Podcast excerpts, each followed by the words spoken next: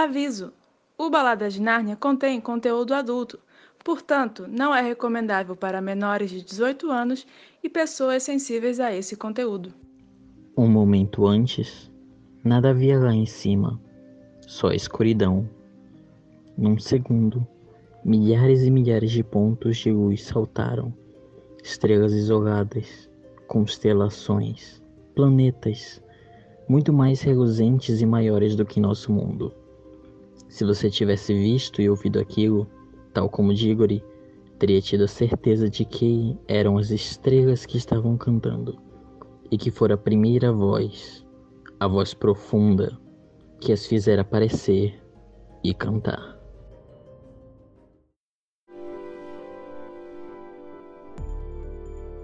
E você conhece as baladas de Nárnia?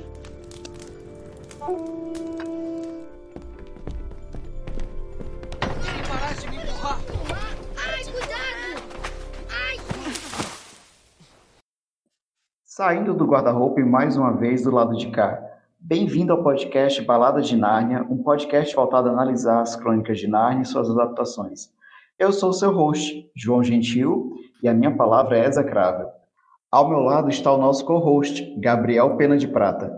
Olá, eu sou o Gabriel e eu caí num lago aqui e eu não sei onde eu fui parar. Será que eu tô em Alagoinhas? Fica aí o questionamento. Oi, eu sou a Júlia e eu estou bem puta por ter tido meu braço torcido pelo Diggory. Eita. Oi, eu sou a Johanne e todos sabemos que o tio André, na verdade, é um vírus. Oi, eu sou a Ju e eu quero ser rica como o Panetone. Por isso o mistério. Falei que era, que era bom? É esse o mistério. Oi, eu sou o Thiago José. Eu tava peregrinando entre mundos com um par de anéis que eu encontrei e acabei tocando um sino que acordou a feiticeira. Vergonhoso. Que isso? Não vem dizer depois que é magia que não tem magia nenhuma. Oi, eu sou a Maísa. Eu, que no lampejo de um instante, fui a mulher que fez a cidade desaparecer para sempre. Eita. Poderosa ou não? Uh, Toda natural, bonita pra caramba. Oi, eu sou a Claudiane e quem me acordou? Quem quebrou o encanto? Oi, eu sou a Luana e sim, gente, eu sou essa pessoa que aceita joias de uma pessoa desconhecida, agindo de maneira esquisita só porque é bonita e é de graça. Errada não tá, né? Não aceite doces de estranhos. Mas é isso, gente. Crianças não façam isso, só pra deixar claro. É que eu já sou adulta. E aqui que tem mais uma pessoa ainda, mais um companheiro de viagem, que ele tava aqui, meteu a mão no meu bolso, arrancou dois anéis e veio aqui de gaiato. O Felipe Cavalcante. Aê, bem-vindo. ah, obrigado, obrigado. Seu Felipe, responda. Você é animal, vegetal ou mineral? Então, né? Ultimamente eu tenho sido animal, mas um, um pouco sólido, segundo a química, mas posso acabar me transformando em plasma. Por que plasma? Ele é fluido, gente. Além disso, é porque você sabe, fogo ele não é líquido nem gasoso, ele é plasma. E como eu tenho muito dentro de mim, então eu já já, já tô praticamente virando um plasma. É, é, é a quarentena, gente. Fogo, né? Muito fogo. Eu ouvi dizer que o Felipe veio só pra defender o Tolkien dos meus ataques contra ele no último episódio. Apoiado, apoiado. Eu estou aqui para defender Tolkienzinho, está ali no seu túmulo, se revirando contra esses ataques, eu, eu, eu vou defender. E se atacar, eu vou atacar. Tá bom, meu amigo, mas vamos lá. E as credenciais aí? Tu pode ir falando, amigo, mais ou menos, tipo, como se fosse, tipo, fazendo uma entrevista. Pra... Tira ele. Põe ele na parede, coloca o dedo na cara dele. Felipe é o nosso convidado do Roda Viva. Gente, Exatamente, eu vim aqui para ser entrevistado. Meu Tá de Deus. frente com a Gabi. Não, tinha que ser eu então. De frente com o Gabi. Gabi, é você. Vai, Gabi.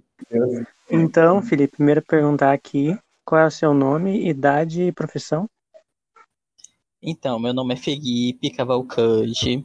Eu tenho 22 anos, apesar de ter cara de 17. E eu sou formado em letras. Aê, mais, Mais um. um letreiro aqui. Mais um um- letreiro. Mais um letrista. Mais um letrista. Ô Felipe, como é que você conheceu a obra e qual foi a importância dela pra ti? Eu acho que a primeira vez que eu ouvi, tipo, das Crônicas de Nárnia, eu era bem pequenininho e eu estava andando num shopping, olha só. E de repente eu, eu queria muito ir no cinema. Tipo, naquele dia foi horrível, porque, tipo, a gente só entrou no shopping, andou e fez isso. E aí lá estava em cartaz vários filmes. Tinha Nanny McPhee, que também estreou em 2005, olha só a curiosidade.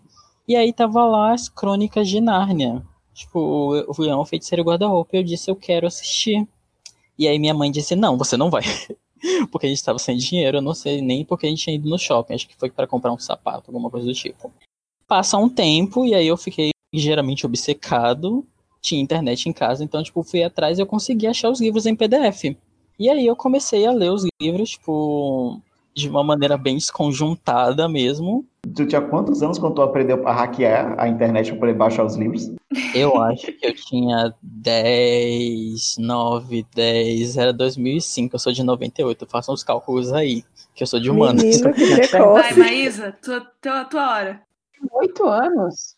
Pelo amor de Deus. Ninguém se salva dessa tripulação, cara. Ninguém. Com oito anos eu comia terra. O primeiro PDF que eu baixei eu tinha tipo 15. Enfim, aí eu ganhei o- a coleção completa, aquela versão da, da Martins Fontes. É da Martins Fontes? É da Martins Fontes. É. É, que tem aquele leão lindo na capa, e hoje ele tá, tá sei lá, né? Tá, tá, tá acabado, tadinho. Mas é, ele resistiu bons momentos, longos momentos. Eu, eu, eu terminei de ler, tipo, na manhã de Natal. Eu já tinha, te- tinha terminado de ler, acho que até A Viagem do Peregrino da Alvorada. Porque eu passei a noite lendo. E aí depois aí veio só a paixão, né? Ah, eu li no Natal também, não. Eu comecei a ler no dia do Natal também. E qual é teu livro favorito e filme favorito? O meu livro favorito é o Cavalo e Seu Menino, porque ele é o melhor, é isso. Obrigada. E o meu filme favorito não tem como ser outro senão o Leão a Feiticeiro Guarda-Roupa. Desculpa aí, Caspian Lovers. Desculpa aí se existe alguém que defende o, o Se terceiro. tu dissesse o terceiro, eu te derrubava da chamada. O favorito não tem como não ser a viagem do Peregrino da Alvorada, né? Aquela névoa, né? Aquela quê? toda. Também conhecido como filme Chernobyl, aquele. E qual é seu personagem favorito? Olha, eu tenho uma coisa por personagens pequenos. E, a- aqueles que, tipo, aparecem de vez em quando. Eu amo o Farfalhante, o esquilo. Ele é a melhor pessoa e, e é meu espírito animal, provavelmente. Achei que você ia falar que era o João, porque ele também é pequeno. Eu quando falou que era pequeno, eu achei que era de altura. Daí achei que tu ia falar tipo Hip Tip, o, o Também anão. achei que fosse Olha o bullying, gente, com o Exatamente. João. Eu vi ele falando, pensava que eu ia ganhar um colega na Patrulha Rato, mas tá tudo bem, o espírito também é legal. Tu tem alguma frase favorita? Assim que tu lembra? Eu tenho uma frase, mas isso é spoiler pra mais tarde. Então não esconde. Misterioso ele. Obrigado pra descobrir qual é a frase dele. Fica o teaser aí. Vem aí. Você, ouvinte, quer saber qual é a frase do Felipe? Escute até o último episódio. Daqui a mais ou menos um ano, aí você descobre. Só da última batalha. Olha, na verdade vai ser. Na verdade vai ser esse mesmo. Então daqui a um ano a gente volta. Com a resposta do Felipe. Introduzido um novo membro da tripulação, é, hoje passamos a falar sobre o livro O Sobrinho do Mago e iniciamos o episódio com algumas informações sobre o livro. Bom, o livro Sobrinho do Mago foi publicado pela primeira vez no Reino Unido em 1955 com o título The Magician's Nephew e ele foi o sexto livro, o penúltimo livro a ser lançado, né? Então, ele foi originalmente publicado pela editora The Bodley Head e aqui no Brasil ele chegou primeiramente em 1983 com o nome de Os Anéis Mágicos pela editora ABU ou ABU, não sei, né? Foi relançado pela Martins Fontes tanto em, em uma, numa edição individual do Sobrinho do Mago quanto na edição em volume único das Crônicas em 97. Uma coisa que eu queria perguntar pra vocês, é, como eu sou a novata aqui em Nárnia, que eu que- fiquei me perguntando, é, por que que vocês decidiram começar por esse livro? Porque a ordem cronológica tem uma maldição. Se você não começar pela ordem cronológica, não vai pra frente. É que antes de publicar o último livro, o Lewis ele fez dois tipo prequel. Um que é esse, o Sobrinho do Mago, e o outro que é o Cavalo Feminino, que se passa entre duas. Só que daí depois, nas compilações, eles decidiram botar em ordem cronológica, como acontecia na história. Daí acabou tendo dois, tipo, duas linhas para leitura. Quem quiser ler pela publicação, começa pelo Leão a Guarda-Roupa. Quem quiser ler pela cronológica, começa pelo Sobrinho do Mago. E vocês preferem, e vocês preferem pela ordem cronológica ou pela ordem de publicação? Cronológica. Cronológica. É o que mais faz sentido. E tem aquela lenda, né? Ah, Porque é. todas as adaptações que começaram pela ordem de publicação não foram pra frente. Porque assim, é, por exemplo, tem o negócio do, do guarda-roupa, porque eu lembro no episódio passado que o Gabriel tinha altas teorias para de por que, que o, o guarda-roupa é mágico e tal. E co- como a gente começou por esse livro, eu já sei. Então, é, é meio que.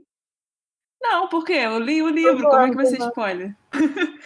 É, eu queria saber, tipo, não sei, se de repente. Eu acho que é bem diferente a experiência se você lê como o autor pensou, ah, ou se você lê do jeito que é cronologicamente na história, né? Eu acho que cronologicamente na história meio que tira um pouco do saborzinho, assim, dos mistérios. Eu entendo o que a Júlia falou em relação à ordem por causa do. Eu não tinha parado para pensar, só percebi agora, da gente conversando nessa discussão, que a maioria de nós realmente viu o filme primeiro e depois começou na ordem cronológica. Então, isso realmente facilita muito essa ideia de ah, descoberta, etc.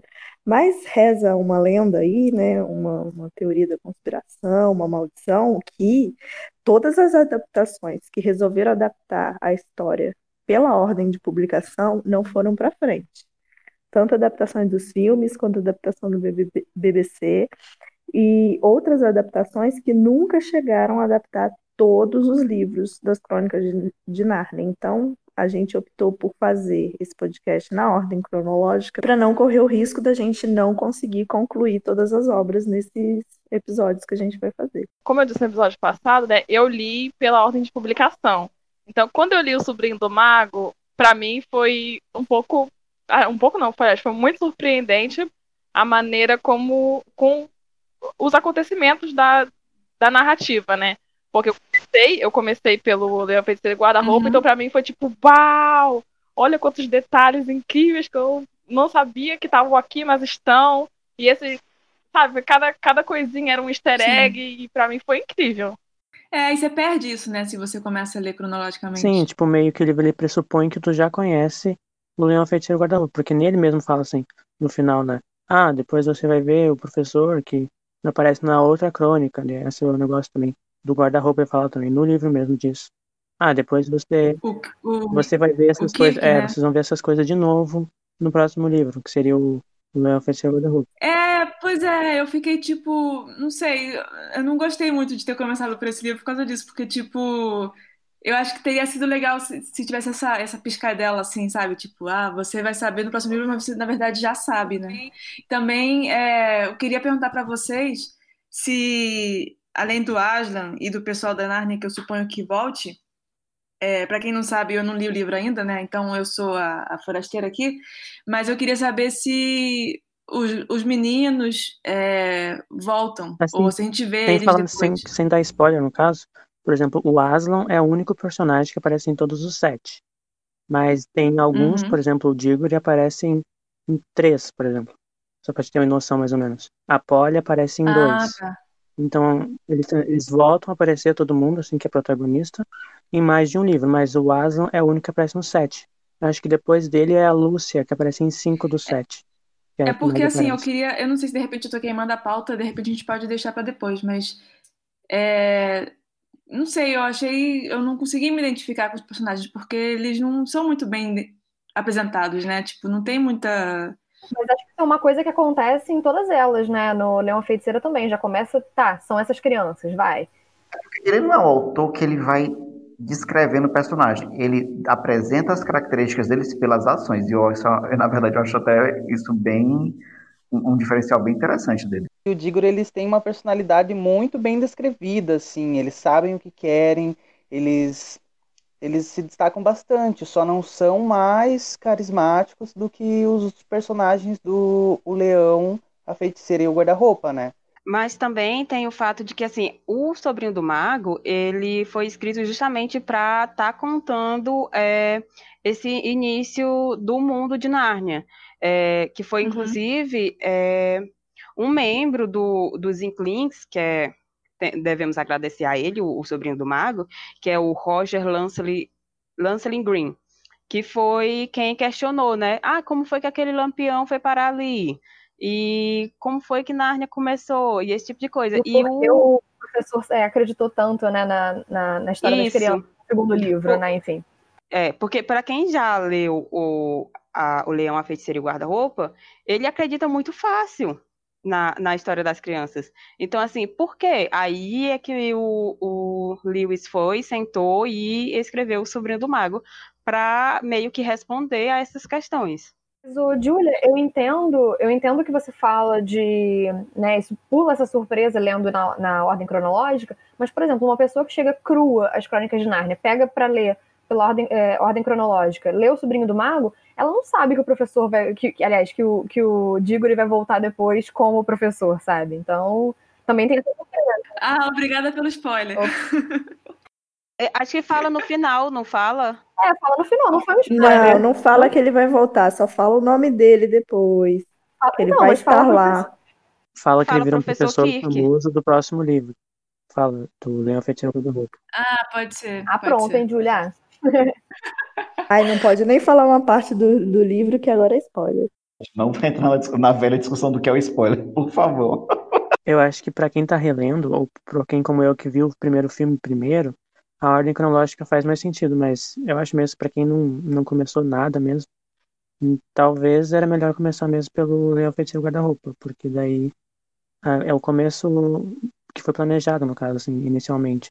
Mas para quem, por uhum. exemplo, quem já viu o filme e quiser começar, acho que não tem problema, assim, começar pelo Sobrinho do Mago, que vai pegar mais ou menos. Mas tem que ter uma, uma certa base do que aconteceu no Léo Feiticeiro Guarda-Roupa, eu acho. O que eu fiz, né? Eu, eu, eu, conheci pelo filme e li na ordem cronológica. Então, quando eu li o Sobrinho do Mago, eu já conhecia os personagens, já conhecia a história do segundo livro. O livro ele tem, tinha uma dedicatória para a família Kilmer, que é uma família americana eh, que morava em Washington, que mantinha correspondência com Lewis.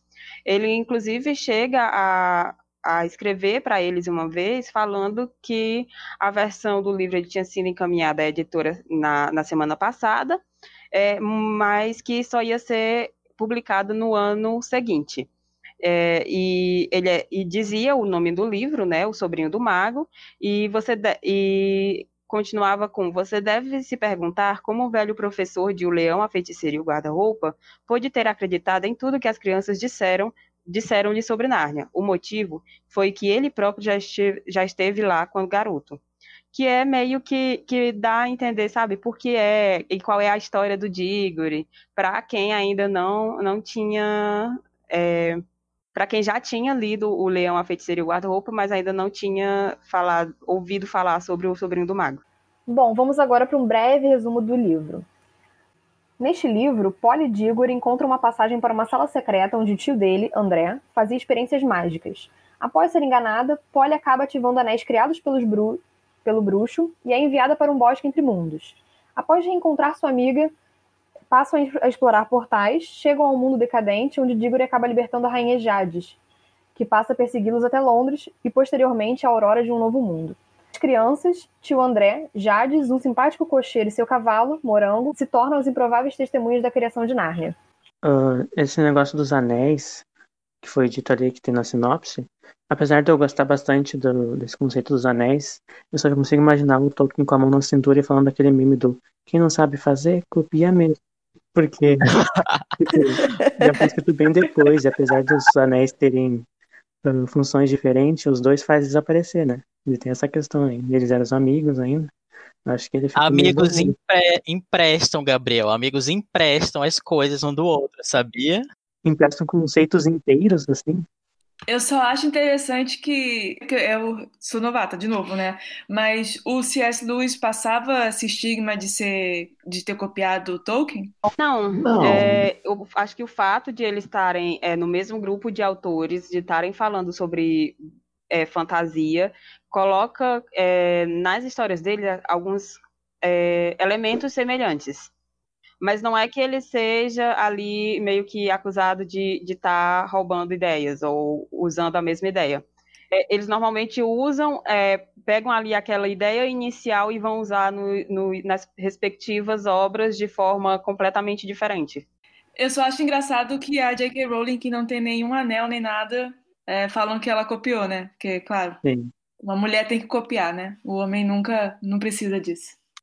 Não que ele tenha copiado, mas eu só acho engraçado que ele não fale nada.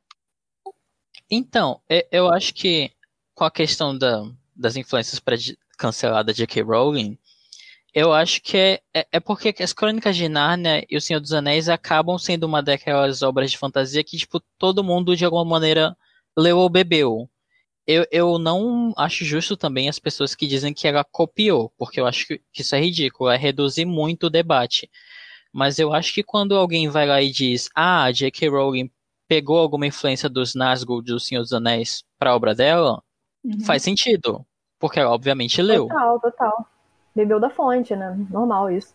E a jornada, a jornada do herói, né? Tem a jornada do herói, sim, que o pessoal sim. acha que confunde e acha que é, que é plágio, mas é um, é um um tipo de escrita, né, de aventura. É, total. Não, mas uma coisa é você beber da fonte, outra coisa é você falar que a pessoa plagiou. Sim, exatamente. Eu acho que a galera não, não entende que foi, foi uma bebida da fonte, não é Aham. plágio, né? A galera simplesmente vai e bota esse rótulo desnecessariamente. Mas aí, então, mas, mas é porque toda obra de fantasia que veio depois do, do Tolkien é, a gente vai dizer que foi inspirada nele, porque ele foi quem realmente trouxe de volta a popularidade desse gênero. E assim, não tem jeito. Se você escreve fantasia, você bebe de Tolkien. Você está se inspirando em Tolkien. É tiro e queda. Não tem como. Não, a comparação com Tolkien sempre vai existir em todas as obras de fantasia. Exatamente.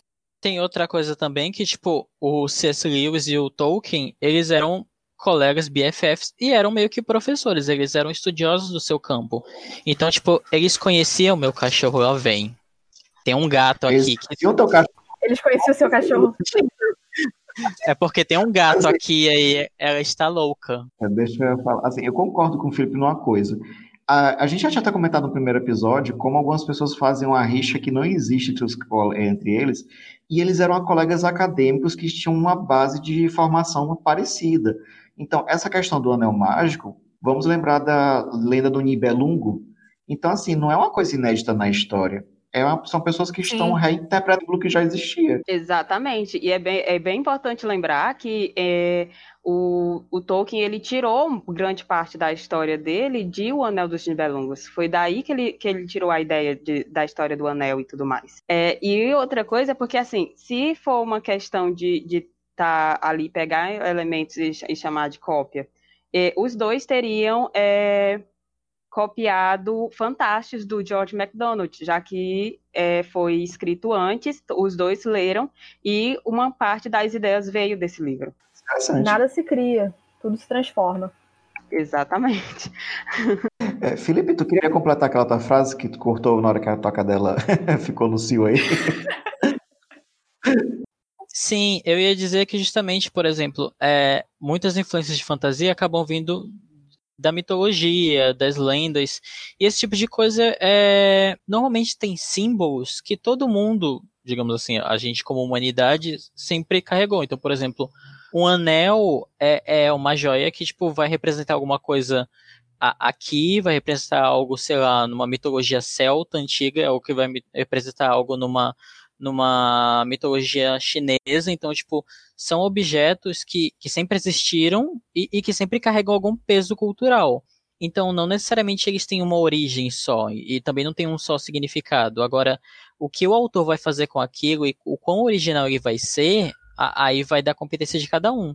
E eu não vejo nenhum problema de, tipo, um emprestar uma coisa, é, é, até porque são anéis muito diferentes e de origens muito diferentes. Uhum.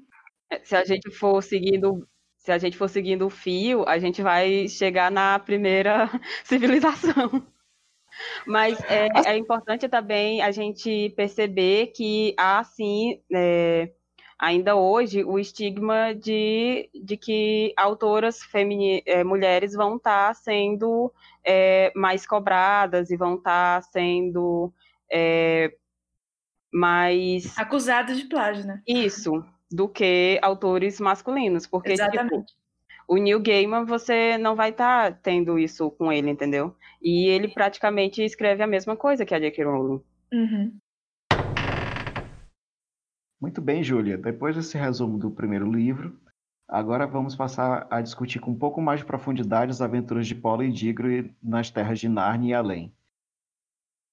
Bom, então a gente começa essa história conhecendo os nossos protagonistas, né? Que são ah, os meninos Diggory e Polly.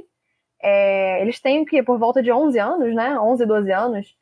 E Diggory vem, ah, morava no interior da Inglaterra e se muda para Londres para uma casa, uma- estilo casa geminada, né? Ele vira vizinho da Polly. E por quê? Porque a mãe dele estava muito doente, então eles foram para casa dos tios dele, né? do- dos tios do Diggory, os irmãos da mãe dele, o tio André e a tia Leta, para que eles possam cuidar da, da, da mãe do Diggory, que está doente. Enquanto isso, o pai dele está na Índia a trabalho, né? Então, é, logo nesse começo, a gente tem o encontro dessas duas crianças num verão tedioso e encontram a companhia um do outro para né, tentar passarem o tempo. Então, é, a Polly logo apresenta para o Diggory uma passagem secreta que ela encontra no, no sótão da casa dela. Então, tem uma, uma, uma passagem que, que eles acham que leva a uma casa abandonada que fica, é, fica depois da casa do Diggory, né, que se, que se passasse por cima dos telhados, e eles resolvem explorar. Porque essas casas são casas germinadas britânicas, são aquelas que são coladas uma pela outra, então esse, essa parte realmente conecta todas as casas do, do, do quarteirão, parece. Né? Isso, isso mesmo. Acho muito bonito e genuína a forma como o Polly e o Diggory se conhecem. É bem aquela questão de crianças descobrindo o mundo e eles também são um pouco desaforados, o que eu adoro, eu achei muito divertido no- na leitura. É São- verdade. Demais, né? Já começa se ofendendo, então é um bo- um bom começo de amizade. Sim, tanto é que o Diggory tá com o rosto meio sujo de chorar e ela, ai, pelo menos eu lavo o rosto e uns, uns comentários assim, eu acho divertido. Não, realmente o autor ele acerta muito a mão assim, na fala de criança, ele não infantiliza demais, mas parece bem genuíno assim, as falas dos meninos. E só para a gente se situar historicamente, é, essa história se passa no ano de 1900, na, em Londres, no ano de 1900. Eu ia falar um negócio que eu- não sei vocês, mas eu realmente tenho um- um- uma sensação de que consegue passar bem a, a infância nessa época, mais ou menos, porque, por exemplo, é, eu acho que eu, na, na minha sexta série, tipo, sexta, sétima série, sei lá, na idade que eles estavam, eu nunca pensaria em, tipo, sei lá, ah, tem uma casa abandonada ali no final do meu bairro, tipo, vou invadir, vou, vou, vou- por que a gente não vai entrar lá numa aventura aí, tipo, vou fazer um cálculo aritmético aqui pra, tipo, é, é muito uma A gente coisa de, tinha tipo, MSN, né? É, é, é, é, são, são umas aventuras que, tipo, nunca entraria. Ah, eu já invadi uma casa com essa idade deles. Meu Deus, sou muito Olha! Meu Deus, meliante. Gente, não tem um que se salva aqui, pelo amor de Deus. Falar que eu fui instruída a correr de casas vazias, né? Nunca entrar dentro de casas vazias. Aí vem o menino e fala que entrou na casa. Tá, tá, tá bom, né? Eu sou exceção mesmo, tá tudo certo. Eu sempre fui menina de apartamento, então. Eu também pensei isso. É, quando eu tava lendo eh, pela primeira vez, eu tinha mais ou menos a idade dos personagens no livro.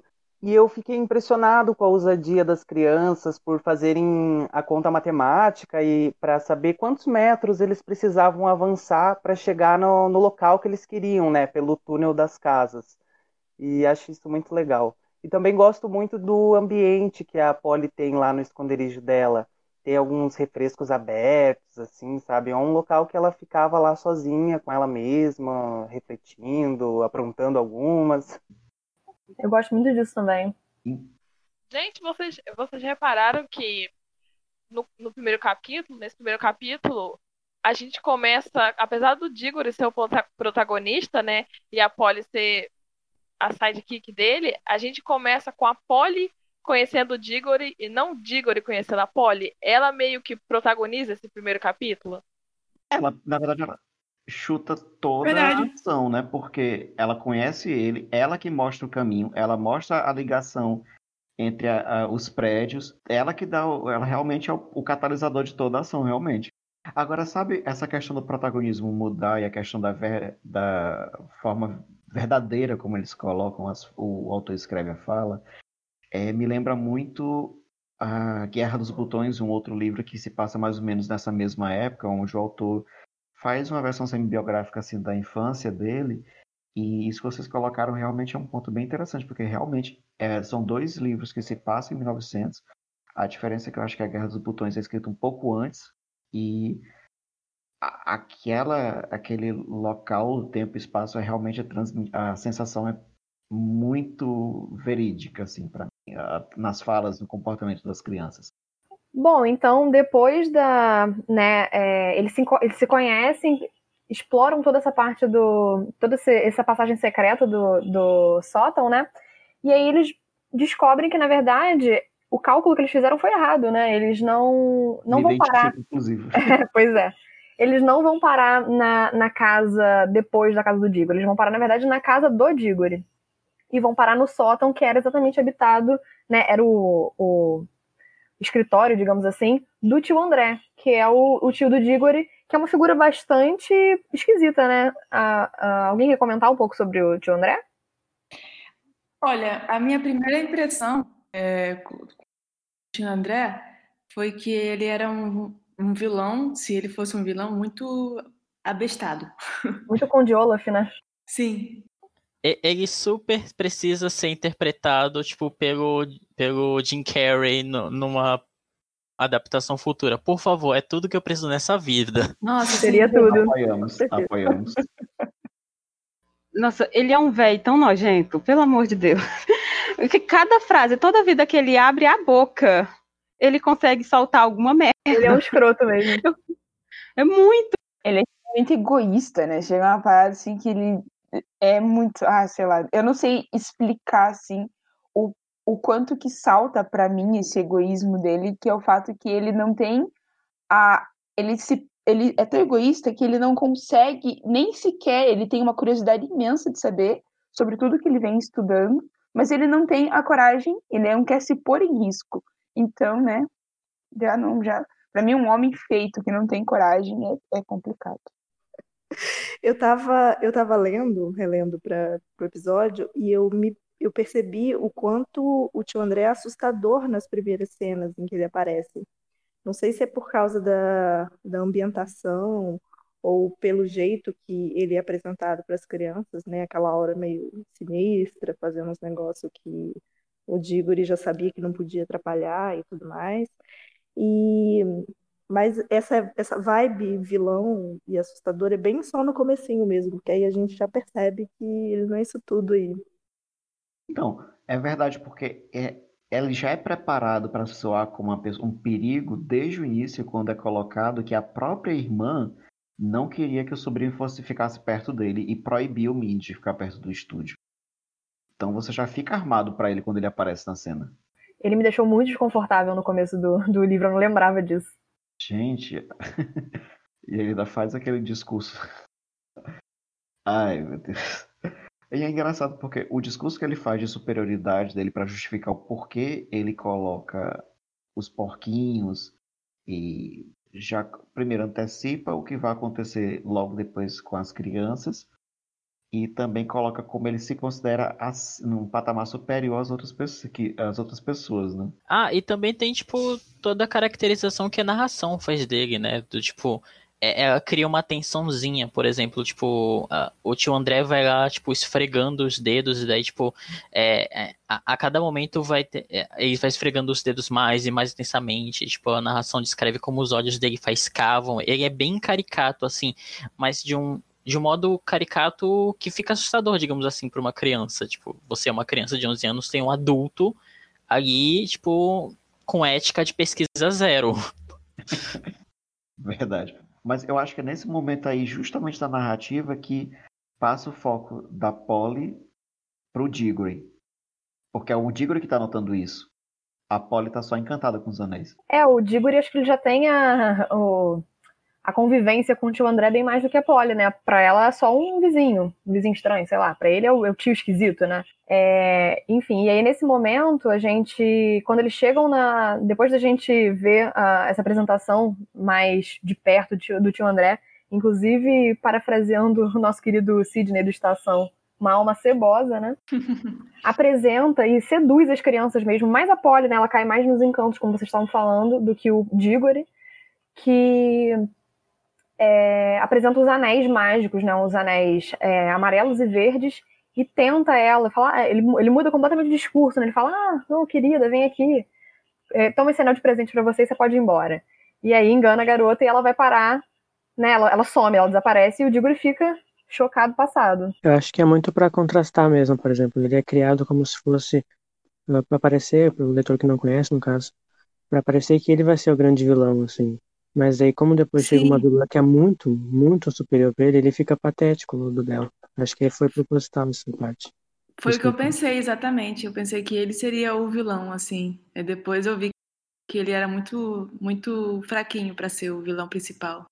É, mas ao mesmo tempo que assim, você vê que ele é um, um- um vilão de meia tigela, ele é aquele vil, ele se assemelha muito ao vilão de todo dia, sabe? Aquela pessoa que você facilmente vai encontrar um- em uma esquina. Ele pode até não lidar com mágica, mas ele vai ser tão imbecil quanto, vai ser tão machista Aham. quanto, vai ser tão idiota quanto. Não precisa ser inteligente pra ser vilão, né? Exatamente. Definitivamente não. Segundo o tio André, não precisa mesmo, não. Ele só é mal, né? Gente, Brasil 2020, né?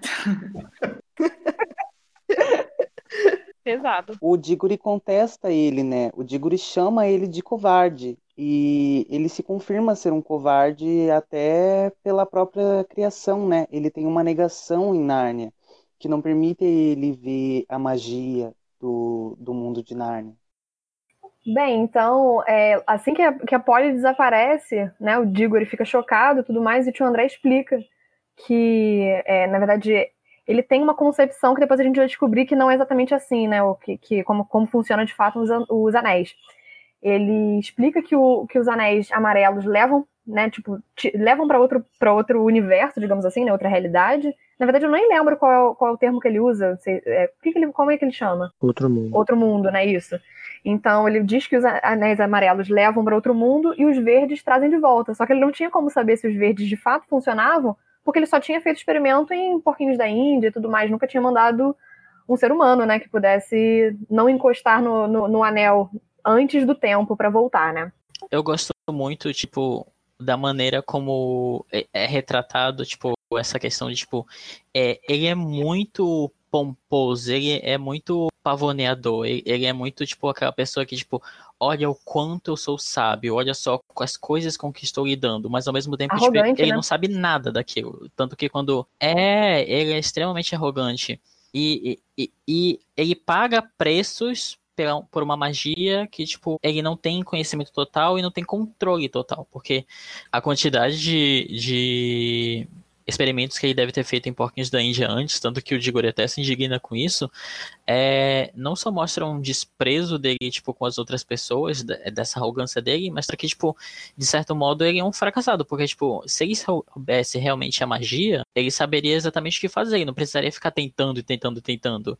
Tanto que quando mais tarde ele é confrontado com, com uma feiticeira real, digamos assim, é, a, a gente percebe que, tipo, putz, é só uma pessoa brincando, que não faz ideia do que tá fazendo. É, sim, na verdade, esse negócio dos porquinhos da Índia me lembrou muito a carreira, a carreira espacial, né? Que eles mandavam macacos e cachorros Cachorro, e não sabia se ia sobreviver, tipo, foda-se, né? A gente. Ah, o bicho não, não é vida humana, então pode morrer, não tem problema, tanto que não seja a gente, é, eles podem, a gente pode sacrificar, né? E no caso, o tio André não se preocupa nem com animais e nem com as pessoas mesmo, né? Porque manda Sim. criança, dane-se. O próprio sobrinho.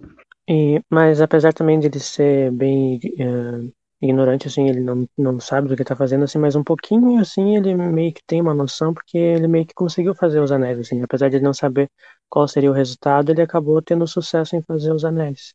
Não, isso é E- verdade. E se eu Ele tiro só- uma dúvida, foi ele que fez o anel? Os anéis? Foi. Ele pegou material, ele herdou o material de uma caixa que ele, que ele recebeu da tia, da madrinha dele, que ela pediu para destruir quando ela morresse. E com base nesse material, ele desenvolveu toda a pesquisa dele. Então, assim, ele é um parvo comparado com uh, uma, uma, as outras, os outros personagens que irão aparecer no futuro, mas em relação aos humanos, ele, é, ele tem um certo poder, sim. Pode, Pirilim Pim Pim, que foi que ele herdou da tia dele. Sim, a gente pode parar só um momento, tipo, pra, pra falar que, tipo, o tio André tem uma tia que tem sangue de fada, então fadas existem, tipo, no universo de Nárnia, e, tipo, é isso? É sério? Tipo, eu fiquei muito chocado quando eu li isso da primeira vez. Pra ele ter sangue de Nárnia, é, na verdade, fadas deveriam existir no nosso mundo. Mas será que isso existe de verdade? Ou é só, talvez, uma, uma história? Porque, no fim das contas, inclusive, eu, eu vou comentar daqui a pouquinho sobre essa, esse material da, da, dos anéis. E, assim, no fim das contas, tudo que o tio André pensava não era de verdade, né? Então, será que é, ela tinha sangue Mas- de fada mesmo? Mas olha só, o material não era, é, a- não reagia da forma como ele pensava, mas o material era legítimo. Então, de alguma forma, esse material veio para o nosso mundo. É, ele, ele, na verdade, ele faz umas pesquisas, né? Que ele diz que o, o material é uma caixa que veio de Atlântida, né? Então, é, ao menos dentro da história das crônicas de Nárnia, no nosso mundo, Atlântida existiu, foi uma civilização é, muito à frente de seu tempo e que acabou decaindo. Eu- porque assim, conforme eu fui lendo, beleza, o tio André acredita que, que, que ele conta pro, pro Diggory que isso veio de, de Atlântida, Atlântida, né? Então a gente pensa, ah, beleza, que legal, Atlântida ex- existe no nosso mundo, na, na- no contexto da, da, da história das crônicas. Mas, no fim das contas, será que veio mesmo de Atlântida, né? Porque mais à frente, o narrador conta pra gente que quando, quando o Diggory chega ao bosque entre mundos, ele, ele, o narrador conta pra gente que o- aquele pó veio desse próprio bosque, ou seja, veio desse mundo paralelo, né? Então, não veio de Atlântida, no fim das contas, né? Eu acredito que veio, que possa ter vindo, por exemplo, se na civilização de Atlântida eles fossem versados em magia ou tecnologia suficiente para alcançar o bosque, por exemplo. Daí eles foram lá pegar esse pó, da, por ser a terra mesmo do bosque, e ficou, eles usavam isso lá no, no império deles. Mas daí eles botaram dentro de uma caixa deles mesmo, por isso que é uma caixa de Atlântida. Só que daí como a civilização deles se perdeu, muito tempo depois essa caixa acabou parando com a tia do, do tio André. Mas eu acho É, que poderia sentido. ser. Faz sentido, faz sentido. Exato, porque eu disse que o pó tinha vindo de, de Atlântida, né? Na verdade, a caixa em que o pó estava dentro veio de Atlântida. Quando o tio André fala da dona Lenira, madrinha com sangue de fada, achei interessante como eles abordam o mistério em volta da caixa que ele ganhou dela. Me lembrou um pouco do paradoxo de Schrödinger, o paradoxo do gato, né? É um bom meio filosófico para inserir outras dimensões e possibilidades no enredo dessa história. Porque o conteúdo da caixa, que o tio André faz um mistério para descobrir, tem iguais chances de ser de fato algo extraordinário ou algo comum, né? E no experimento de Schrödinger, um gato é colocado dentro de uma caixa fechada, junto com um sistema que libera veneno ao detectar partículas de um elemento radioativo. Essa fonte radioativa pode liberar partículas dentro de um período determinado e também pode não liberar partícula nenhuma. Na física quântica, uma partícula de radioatividade pode estar em dois lugares ao mesmo tempo. Até que se abra a caixa, o gato pode estar vivo ou morto simultaneamente em diferentes perspectivas físicas e multidimensionais do experimento. A presença de um observador quebra essa dualidade, confirmando apenas uma das realidades. Eu achei interessante é, essa questão da, do mistério que o tio André faz em volta da caixa, né? Eu acho, acho interessante esse paralelo, acho que faz sentido também. E eu fiquei pensando agora, imagina, tipo, ele faz todo o negócio, não encosta na areia, faz o anel, e quando encosta o anel não leva em nada. Tipo, não, não tinha magia nenhuma, ele só achava que era. Ia ser interessante também. É muito interessante como eles colocam tanto o mistério quanto essa questão de se veio de, de Atlântida, se não veio, se o pó é mágico, se o pó não é mágico, como uma situação de, de hipótese mesmo, porque apesar de teoricamente acreditar em magia, o tio André trata todos os elementos mágicos que ele conhece como experimentos científicos. Então, no final das contas, ele não está crendo na situação. Ele foi exposto a uma coisa fantástica e está vendo no que que dá. Tanto que eu acho que é essa questão que diz que ele não é um mago de verdade, porque ele não faz magia, ele não está colocando a crença dele naquilo que ele descobriu. Ele está com um elemento novo, testou de todas as formas científicas, com uma ética zero, né? Porquinhos daí diz quantos foram mortos enquanto, enquanto ele estava aí tentando experiências, colocando risco em vida das crianças, mas ele mesmo não. Mas no final das contas ele não acredita. Ele viu que é possível. O porquinho da Índia desapareceu na frente dele. E é isso que leva ele a acreditar que, que funciona. Agora, imagina como foi essa, essa descoberta de que um reagente biológico teria esse efeito em contato com o pó. Porque ele claramente não, não, so, não sofreu teleporte. Ele deixa bem claro isso, que ele evitava ao máximo tocar o, o, o pó. Mas em algum momento ele abriu a caixa, em algum momento alguma coisa orgânica tocou e ele observou a reação. Pois é, fico pensando como é que foi essa, essas experimentações dele, né? Eu acho muito interessante também, tipo, essa questão é, de, de, como a magia, no nosso mundo, por exemplo, a, a tia do, do tio André, a madrinha do tio André aqui, por algum motivo aqui no Brasil é tia Leni. Eu tenho uma vizinha chamada Leni, o que é muito estranho. É, é que não é ela? No inglês, eu não sei, eu, te, eu tenho. Talvez eu devesse me preocupar um pouco, né? Mas, tipo, no inglês, ela é Le Fay.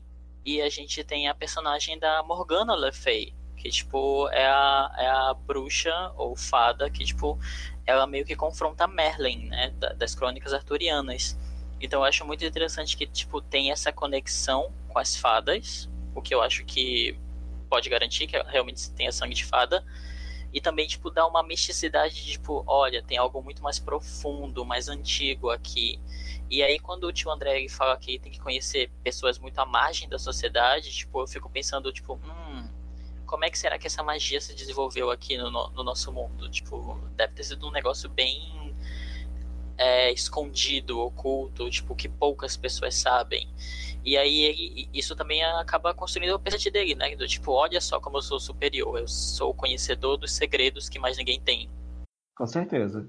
Bom, então, é, o tio André, como eu estava dizendo, é, ele explica o que ele acredita ser o funcionamento dos anéis para o Diggory e oferece, falando: ah, você só vai conseguir ir atrás dela é, é testando também, porque ele estava doido para saber se, se de fato funcionava. Então, ele queria realmente que voltassem, porque a Polly foi sem, sem, sem o anel para voltar, né? Ela foi, foi levando só o anel amarelo. Então, o Digo é, coloca num bolso os dois anéis verdes que seriam para ele voltar pro, pro, pro nosso mundo, né? E pega o anel amarelo e vai parar no bosque entre mundos. Amiga, deixa eu só só uma coisa. Tu vê que, na verdade, ele explica chantageando o menino, digamos. Total. Olha, se você não for, essa sua amiga vai ficar sozinha. E aí, como é que vai ser? Quem Cara, sabe os perigos que tem lá, né? Você não sabe? Gente, que filho da E eu gosto da presença de espírito do Diggory, do tipo, olha, se magia é real e você é o cara que tá agindo que nem vilão, no final você vai se ferrar. Então, pois é, é uma lógica, mas uma lógica própria para criança e a melhor resposta que ele poderia dar naquele momento. E uma resposta tão boa que faz o cara dar uma, um salto para trás. Ele dá uma gelada no tio André, já demonstra como ele é um pouco, é, já a, a, covardia dele já era mostrada na forma como ele trata os experimentos dele. Mas nesse momento a gente tem a confirmação. Não passou uma agulha aqui. Pois ah. é. Inclusive, ele, ele não faz os experimentos porque ele tem vontade de explorar, né? Ele tem vontade de ficar rico com, com o que possa ser, ser descoberto, né? Então, assim, ele, ele não tem interesse em ir, ir para desbravar esses outros mundos. Não, o interesse dele é poder e dinheiro. Exato. Bom, então o, Digo ele, vai, ele pega o, o, o, anel amarelo e vai parar nesse lugar que é, é, chamado pelo narrador de Bosque Entre Mundos, né? Então é um lugar super calmo, né? Ele, ele, chega lá com uma sensação e fica com uma sensação de calma, de paz, e não, não lembra exatamente o que, que ele foi fazer e tudo mais. Ele encontra a Polly de início, ele não reconhece ela e ela também não reconhece ele, os dois estão super serenos, né?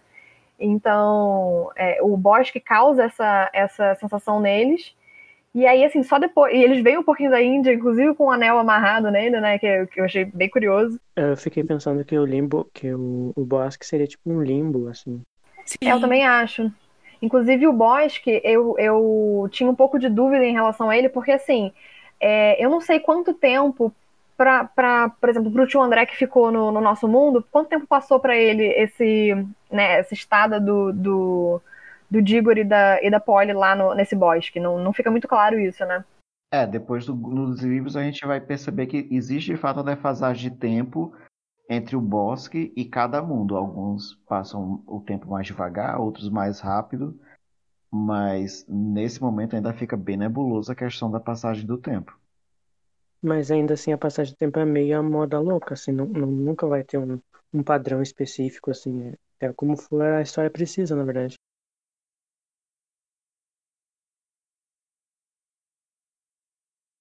Eu acho que com a questão da passagem do tempo, é, é tipo, o bosque entre os dois mundos, tipo, o bosque é, ele é mais ou menos, tipo, sendo um lugar que, tipo, não, não tem nada acontecendo, então eu acho que pra mim, tipo, na minha leitura, tipo, não passou terra, tempo tipo, nenhum, tipo, e, e outra coisa que eu acho muito interessante é o efeito que o bosque tem na, nas crianças, é, é... É um agradável que para mim remete à ideia de torpor, porque você Sim. perde suas memórias, tudo que é construído ali é para você ficar estagnado ali e fazer parte daquela paisagem.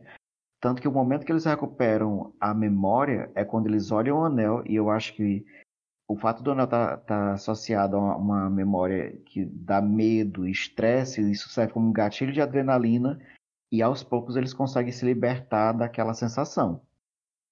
Com certeza. Mas será que tipo o tempo passa lá? Será que o porquinho da Índia vai morrer um dia ou vai ficar eternamente pra lá? A gente não sabe porque o porquinho da Índia depois some, né? Ele não aparece mais. Essa questão do torpor, eu acho, inclusive, que tem a ver com o tempo, porque como as coisas ficam meio estagnadas, eu acho que o Bosque tem essa. deixa as pessoas e as situações tentarem ficar, tipo, no mesmo. Eu acho que é a questão de que o tempo, pelo menos na minha interpretação, não passa no Bosque. A diferença de tempo, de tipo, quanto tempo o Diguri e a Polly voltam para o mundo, ou o quanto tempo eles passam nos outros mundos, depende do tempo que eles ficaram em outro mundo, não do tempo que eles ficaram no bosque. Saca? Concordo, até porque uhum. a, a, acho que a Polly comenta que tá ali lembra justamente a passagem que conecta as casas. Ele tá num momento à parte, então ele não tá. Ele é um momento estático, totalmente. Por isso que a ideia de torpor me veio à mente quando eu tava lendo. Ele não pertence a nenhum lugar e, e, e pertence a todos os lugares ao mesmo tempo. Por isso acho que no caso faz sentido não existir tempo lá. Com certeza. E então, quando eles se tocam, né, do, de quem são eles e tudo mais, e enfim, eles, em vez de querer voltar logo, pelo menos o, o Diggory quer sair explorando, né, é, esse, esse, esse bosque e tudo mais. E aí eles reparam que tem lagos, que eles saíram de lagos, né. Então, tem vários lagos na, nesse, bo nesse bosque, perdão, o Diggory resolve explorar, e se eu não me engano é a Polly que tem a, a presença de espírito de, de marcar, não é? O, o, o lago de onde eles saíram para eles conseguirem voltar para casa, não é mesmo? Sim. Polly fala da sensata, né? Porque se não fosse ela nesse livro. Nossa, o Diggory nunca mais voltava. É, tanto de, de verificar que o lago certo, né? Quanto de marcar na árvore para não se perderem quando voltarem de outro lago a gente vê que a Polly aprendeu alguma coisa com a, lição que ela com, que ela, com o impulso de ter tocado no anel sem se preparar, mas infelizmente Verdade. a lição não vai ser compartilhada pelo Diggory. E aí eles então entram num lago, que acho que foi o pior lago que eles é, poderiam ter escolhido, né? Porque eles vão parar num lugar chamado Charn. E assim, eles descobrem, na verdade, que o, o anel não funciona da maneira que o, que o Diggory estava pensando, que o tio André tinha explicado para ele, né? O, o anel amarelo, na verdade, ele era é, aquele pó, ele atraía de volta ao bosque, certo? E o anel verde repelia, ou seja, toda vez que eles quisessem voltar para o bosque entre mundos, eles precisariam tocar no anel amarelo. E toda vez que eles quisessem sair para qualquer mundo que fosse, seja o nosso, seja Charn, seja Narnia, seja, enfim, qualquer, qualquer mundo, eles teriam que colocar o anel verde e entrar num lago. Esse negócio de mundos e, e universos me faz lembrar bastante Fronteiras do Universo, o que faz bastante sentido, porque nesse livro mesmo tem várias passagens que faz menção em inspiração ao Paraíso Perdido, e o, o Fronteiras do Universo também é bastante baseado nesse, nesse livro. Achei chique. Só pra situar pra quem não sabe, né, Pra quem possa não saber, Fronteiras do Universo da Bússola de Ouro. É isso. Obrigado. Certo. Em Char, é, eles começam a explorar esse local que parece totalmente abandonado. Eles encontram as ruínas de um castelo. Que, por sinal, pra mim, quando eu tava lendo, me lembrou muito um episódio de Jornada nas Estrelas, a série clássica, viu? Aí, quando eles entram no palácio, eles chegam num, num salão onde existem estátuas de pessoas muito imponentes, é, mas é, com mantos, coroas, colares, roupas muito fantásticas, assim, quase que emanando magia. Mas o que é interessante é que o rosto dessas pessoas, das primeiras estátuas, eles são emanam também um ar de bondade. Só que conforme eles vão andando é, é, pelo salão, os rostos vão se tornando mais sombrios, amargos, é, egocêntricos. Eles começam a notar que são pessoas com quem eles não gostariam de se meter. Ah, então, quando eles chegam na ponta de um salão, eles encontram uma sala ao lado. E esse grande império, esse palácio, assim, você vê que ele tem uma ruína de um, é, de um sino com uma placa, com uma língua desconhecida, mas que conforme eles vão se forçando a tentar decifrar, ela magicamente se traduz. Então, toda essa questão de um ambiente hostil, de um ambiente abandonado, de uma é, exploração, me lembra muito, muito mesmo, assim, a, a época da Jornada nas Estrelas do Capitão Kirk, assim, você vê um, um sol grande vermelho, uma civilização já no seu declínio, é uma coisa que me, realmente me lembra muito, assim, ficção científica no seu auge, assim, ficção científica clássica. Você quer Doctor Who? É nessa hora que o João entrega a idade, né? Uma coisa interessante é que a aparência do mundo é de morto mesmo. O sol parece morto, todo lugar assim não tem nenhum um sinal de vida. E também pode ser um, um, paralelo com Atlantis, que nem a gente já falou antes de Atlantis do mito. Novamente, porque Charne é, tem a aparência de ter sido um negócio muito grande, assim, como se fosse uma mega civilização, só que também se destruiu. Eu concordo, Gabriel. Realmente, Char parece ser um, uma, um aceno a Atlantis, porque era uma cidade que parecia ser muito avançada, só que se você tomar a fileira de reis e rainhas como o declínio dos líderes daquele povo, então parece que realmente, assim como a lenda de Atlantis, ela sofreu. Que algumas lendas dizem que foi um desastre natural, outras foi a questão da, é, da arrogância do povo que acabou levando ao desastre. Então, se for por essa ótica, realmente é, é, Char pode ser um reflexo de Atlantis. Então, e logo depois de toda essa esse momento de acordar, tocar o sino e aquele susto, né? É bem possível ver que o Diggory ele acordou alguém. Ele acordou a grande rainha e quando toda vez que ela fala sobre e ela conta, né, sobre o que aconteceu com Charles depois da no ápice daquele dessa ganância toda, e ela é, né, usou da palavra execrável, que é uma magia super proibida, que ela não hesitou em usar, né? E para destruir toda a vida em Charne e ganhar uma guerra. E ela até, é até lida por alguns, alguns leitores como uma metáfora para a bomba atômica, principalmente quando Aslan menciona que os humanos eles tinham potencial para infligir uma destruição semelhante no nosso mundo. Maneiro. É, em relação a isso, né, porque tem, tem todo esse. Eu só queria fazer um adendo em relação à, à magia da placa, né, porque tem toda uma, uma coisa assim que envolve, né, que, que enfeitiça o Diggory para despertar Jades. E, e eu acho muito interessante porque o Diggory passa por cima da, da Polly, porque ela quer vazar fora, né, como fada sensata que é e ele passa por cima. E eu acho muito, muito interessante que o narrador não passa pano para Diggory. Sim, eu amo tem uma, isso. uma situação que ele fala assim: olha, de maneira nenhuma eu vou desculpar o que ele fez. Porque ele vai lá e torce o braço da menina. Boy lixo total. E que não ia para tirar os anel da mão dela, porque ela queria já ir embora. Ele falou assim: esse negócio aqui, esse mundo acabou, esse mundo não tá bom, o pessoal daqui tudo morreu, não tem uma viva alma aqui, isso aqui tá esquisito. Além de terem a cara estranha, né? É uma coisa que eu percebi nesse livro. O narrador, ele é bem informal, né? É engraçado isso. Totalmente. Não exalta ninguém. Gosto disso.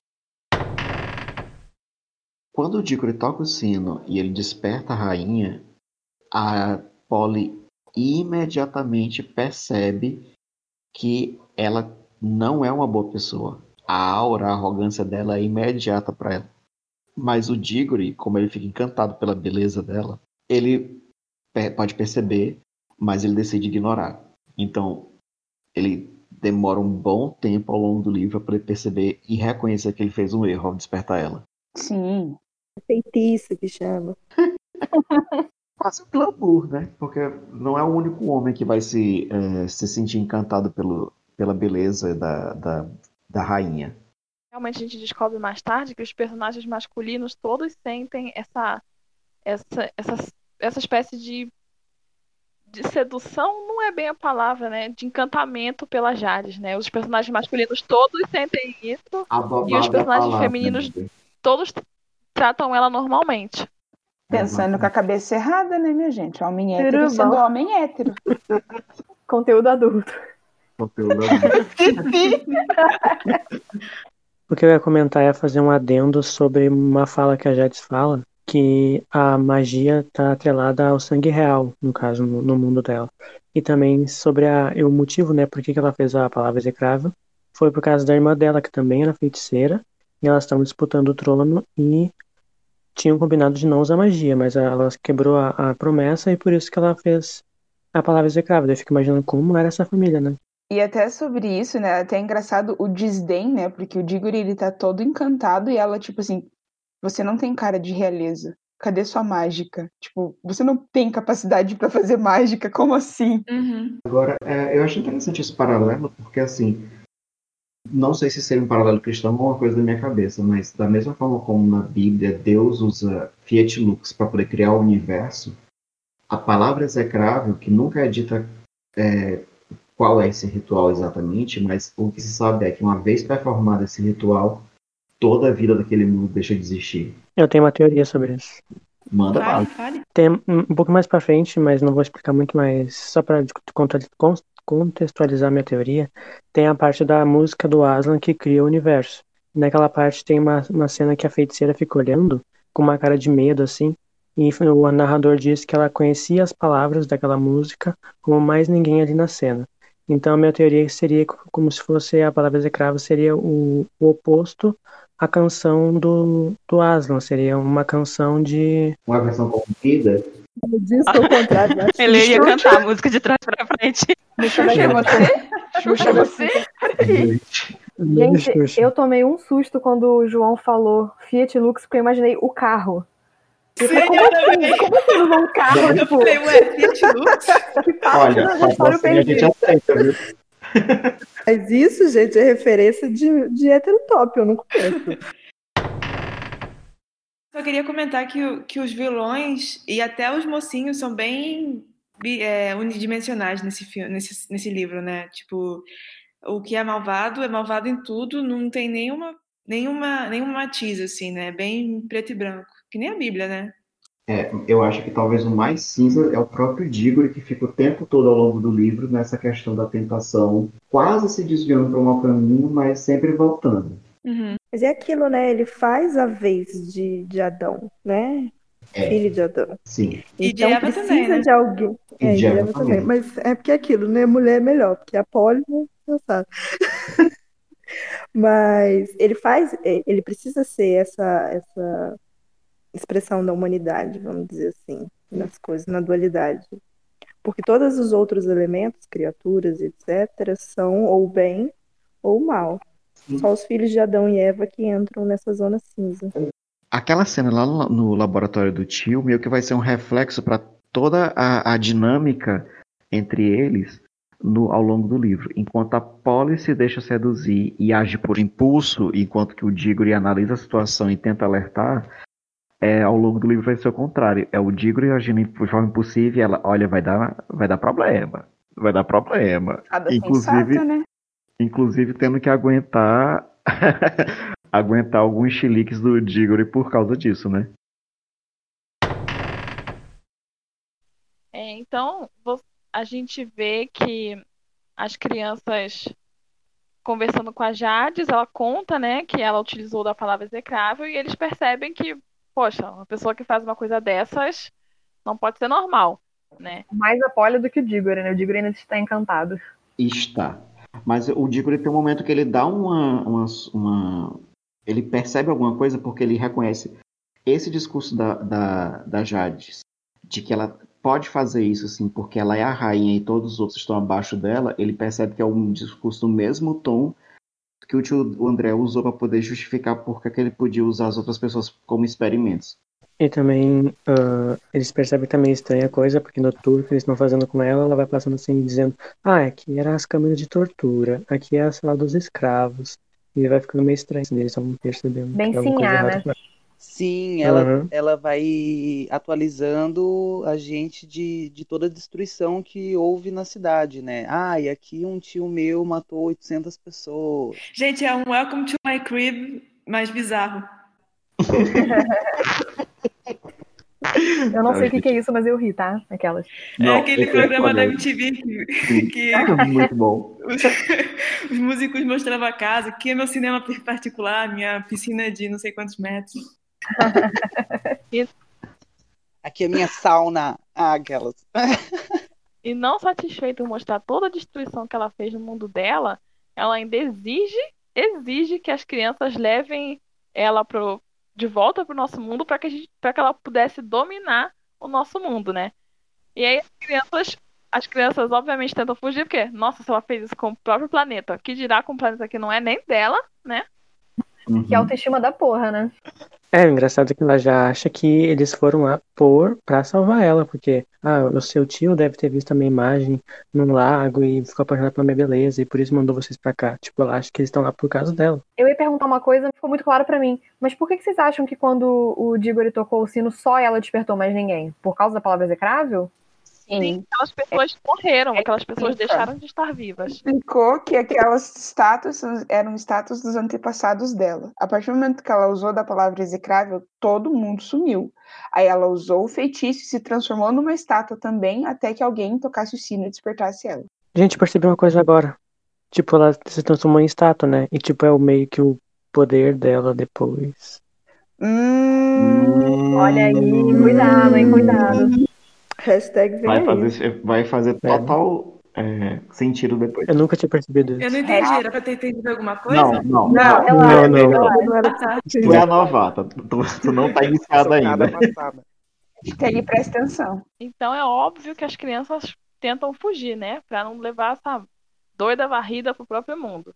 Só que quando elas tentam fugir, a Jades acaba agarrando o cabelo da Polly e é transportada com eles pro bosque entre dois mundos, né? Que foi como a Polly e o Diggory resolveram chamar o bosque depois. E é nessa hora que a gente descobre um outro efeito dos anéis, né? Você pode se transportar se você tocar na pessoa. Só faltou estrunchar que nem o Rony, né? Ai, Deus, não.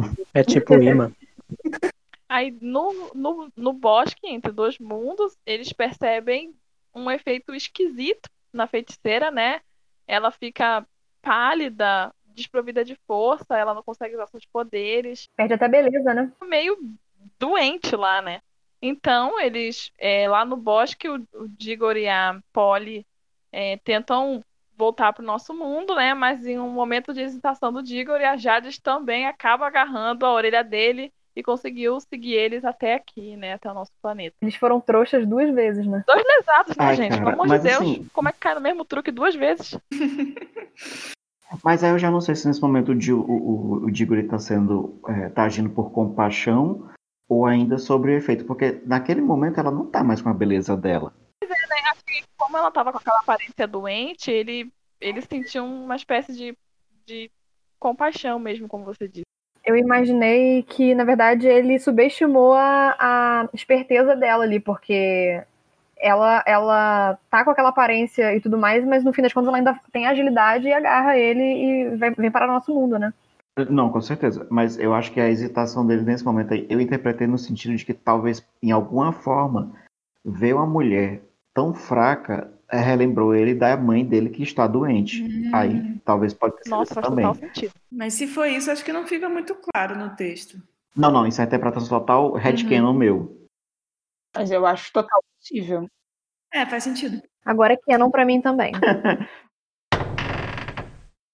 Vocês notam como o Bosque eh, vai além de um mero torpor, ela que se corrompeu, o texto diz- deixa bem claro que quando ela estava fazendo os estudos de magia, ela quebrou alguns tabus, e então eu acho que talvez nesse momento a fraqueza dela, ou, é porque talvez ela já não é mais uma coisa natural, ela já não é. O, o Bosque reage com ela de uma forma eh, que não reage com as outras pessoas, porque ela está mais afastada Da natureza humana. É, a gente esqueceu de falar também que ela não é humana, no caso. Que ela é meio gigante e meio gênio. Eu acho que isso tá mais ligado à maldade, não a. Porque isso, a gente vê depois isso com o tio André mais pra frente, né? É isso. É, eu, eu vejo assim como o bosque entre, entre dois mundos ser aquele lugar puro, sabe? Com um ar puro, com, com uma com uma aura pura e eles não têm. Então assim, enquanto no tio André ele, é, ele vai tá vai afetar os dois, mas vai afetar os dois de maneira diferente, porque a maldade dela é, é muito mais profunda, é muito mais é, ela ela foi muito mais além. Talvez seja o primeiro contato então com a Deep Magic que vai se revelar também no futuro, quando a gente chegar nos próximos capítulos. É, é, é como se ela não fosse, eles não fossem dignos de estar ali, e então eles não conseguem respirar aquele ar. É. Gente, só pontuando assim para os nossos ouvintes que Deep Magic é a magia profunda que vai, ressoar vai ser um tema corrente em todos os livros da das crônicas de Nárnia, tá? Então, quando a feiticeira agarrou no Diggory, eles acabaram chegando em Londres, né? É lá onde tio André estava esperando, né? Saber o que, que ia dar. Enquanto tudo isso aconteceu, né? Tio André estava lá, contando carneirinho, esperando o pessoal aparecer. Mas daí ele chega, né, a feiticeira, toda pomposa, toda enorme, né? Porque eu acho que é nesse momento, pelo menos pra mim, ficou claro a dimensão dela. Porque enquanto ela estava interagindo só com as crianças em Charne, eu não tinha me ligado, né, no tamanho da feiticeira. E quando ela é colocada lado a lado com o tio André, a gente percebe a real insignificância desse homem, né? Da história toda. E ela já toma todas as pessoas do planeta Terra como futuros súditos, o tio André como um mago inferior, e aí vai ser empregado dela. Ele também tomado por aquele encantamento, né? Logo corre para atender ela em todos os desejos e tudo mais. E ela decide que vai dominar a Terra, né? Vem cá, meu moço, me arruma, me arruma um cavalo, me, me leva pro seu líder, vou, vou mandar nessa porra aqui toda. E instaura, co- instaura completamente o caos em Londres. E uma das poucas pessoas que confronta ela é novamente uma outra mulher, né? A tia Leta, que olha pra ela e fala assim: Minha filha, o que você tá fazendo na minha casa? Maravilhosa. Saia daqui. Mulher de braço de fora aqui não. Gente, eu tava pensando exatamente assim, que tipo, se alguém fosse resgatar o mundo da feiticeira, seriam as mulheres, porque os homens todos iam cair nesse encanto dela. Não, eu queria perguntar pra vocês, o que, que vocês acham que era o plano dessa mulher pra dominar o mundo? Mulher, ela é tão arrogante que ela não tem plano. Na verdade, a ideia dela é tipo assim, eu sou maior do que, mais poderosa que todos vocês, me Sou mais É. digna, né? Ela acha que ela é mais E digna. ela acha que ela tem uma visão muito como se fosse uma. é, voltando para comparativo com Jornada nas Estrelas, é um governo central que domina o mundo todo, até porque Char era a nação das nações. Então, na cabeça dela, é tipo assim: eu tô no centro do mundo, eu vou falar, eu vou destronar quem é que governa aqui e eu vou assumir o lugar. Para ela é muito simples, assim, pelo menos na, na minha interpretação. Ela conta bastante com medo, porque ela já espera que as pessoas vão ter medo dela e já vão abrir o caminho pra ela fazer, porque ela, ela é, tipo, muito mais digna que todo mundo, então todo mundo vai ter medo dela e ela já vai, vai ser, tipo, fácil pra ela conquistar o mundo. É, para ela é, é tipo, eu sou maior que todos, tenho magia, todos os homens se encantam por mim, porque não, não é mesmo? É, porque se depender dela, eu não sei como é que ela vai conseguir dominar. Porque o que, que ela fez quando ela chegou é, na Terra? Foi almoçar, roubou uma joalheria e um carro, de um cavalo. Tipo, o que, que você faz com isso? Nada. Eu acho que ela nem tem magia, né? Ela nem tem Não, ela magia na tinha Terra, só né? força, né? Ela só tinha força, mas tem um momento que ela joga um blefe no tio André, que eu não sei se ela realmente ainda tem um resquício de magia ou se ela tava blefando. Quando ela fala, quando ela lança aquela maldição dizendo que ele não tente enganá-la, que ela sabe onde ele está, ela e ela tem uma, ela lança uma maldiçãozinha nele ali naquele momento. Sim. Eu não sei se, se é com intenção de efeito ou se é só pra poder fazer cena. É, é muito parecido com aquela magia que ela coloca no sino, né? Você vai testar pra, pra saber? Hum, pois é. Eu acho que a gente volta pro paradoxo que o Thiago introduziu de Schrödinger aí. Existe ou não existe? Só no momento que você testa que você vai saber. Eu gosto de pensar assim, em relação aos poderes da Jade, porque eu não sei se fica claro que ela sabe que ela não tem poder na Terra.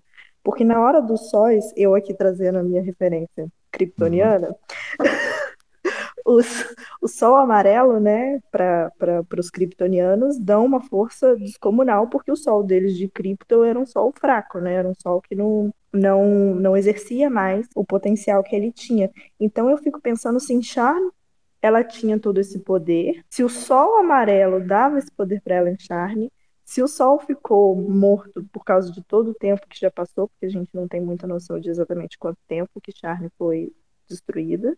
Uhum. E se esse efeito dessa, dessa magia dela tem a ver com isso, porque eu lembro que se coloca um certo destaque no, na, no sol morto de Charme, não sei, eu só consegui lembrar de Krypton, Super-Homem. Gostei. Na verdade, o sol de Charne não tá morto, né? Ele tá morrendo. Quando a estrela tá vermelha, É. significa que ela tá fora da sua sequência principal, né? Por exemplo, nosso Sol tá dentro da sequência principal porque ele tá amarelinho. Quando a estrela fica vermelha, significa que ela tá fora da sequência principal e que ela tá morrendo, porque o destino final de uma estrela, geralmente ela virar uma anã branca ou uma estrela de nêutrons, né? E aí, no caso do Sol de Charlie, como ele tá vermelho, significa que a estrela tá morrendo e para ela chegar na- no destino final, o- a transição é bastante difícil. Então, ou acontece uma supernova ou vira uma nebulosa, né? Então, dificilmente aquele planeta, aquele planeta vai resistir a essa transição para a morte final da estrela mesmo. Inclusive vai acontecer com o nosso Sol, tá? Se preparem, daqui a muitos milhões de anos. Eu amei essa aula de astronomia. Gosto que aqui tem informação. Então, eu tava. Eu ia aplaudir a Luana, e aí a Júlia pega e me joga uma nota dessa que eu já tô aqui já. Eu tô querendo chocolate agora. Eu tava.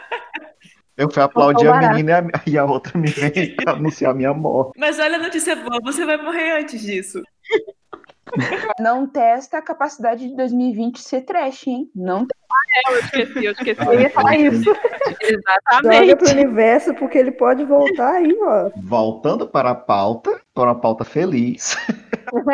Se bem que não tá tão hein? feliz, né? Porque a Jade está causando caos em Londres. Pois é, essa mulher só causando Causane. caos. E aí ela continua causando, né? Como falaram, rouba carruagem, e aí dá uma confusão, vem polícia para um lado, para o outro. Eu amo que é bem trapalhões, Bem né? trapalhões. Nossa, demais! Porque eu fico Muito. imaginando o cabriolé, né? Que é aquela carruagem com, com cavalos na frente. O, que, o, o engarrafamento de cabriolé na Rua do Digo ele deve ter sido uma coisa, assim, monumental. Agora, nessa hora eu fico com pena, porque assim, ele tá dando toda essa descrição divertida, mas também ele descreve como o cavalo tá sofrendo. Aí eu fico com dó. Tem uma coisa que me incomoda nesse texto, nessa parte do texto, que ele escuta é, alguém falar que tem uma fruta que, que pode ser que cure a mãe dele, né?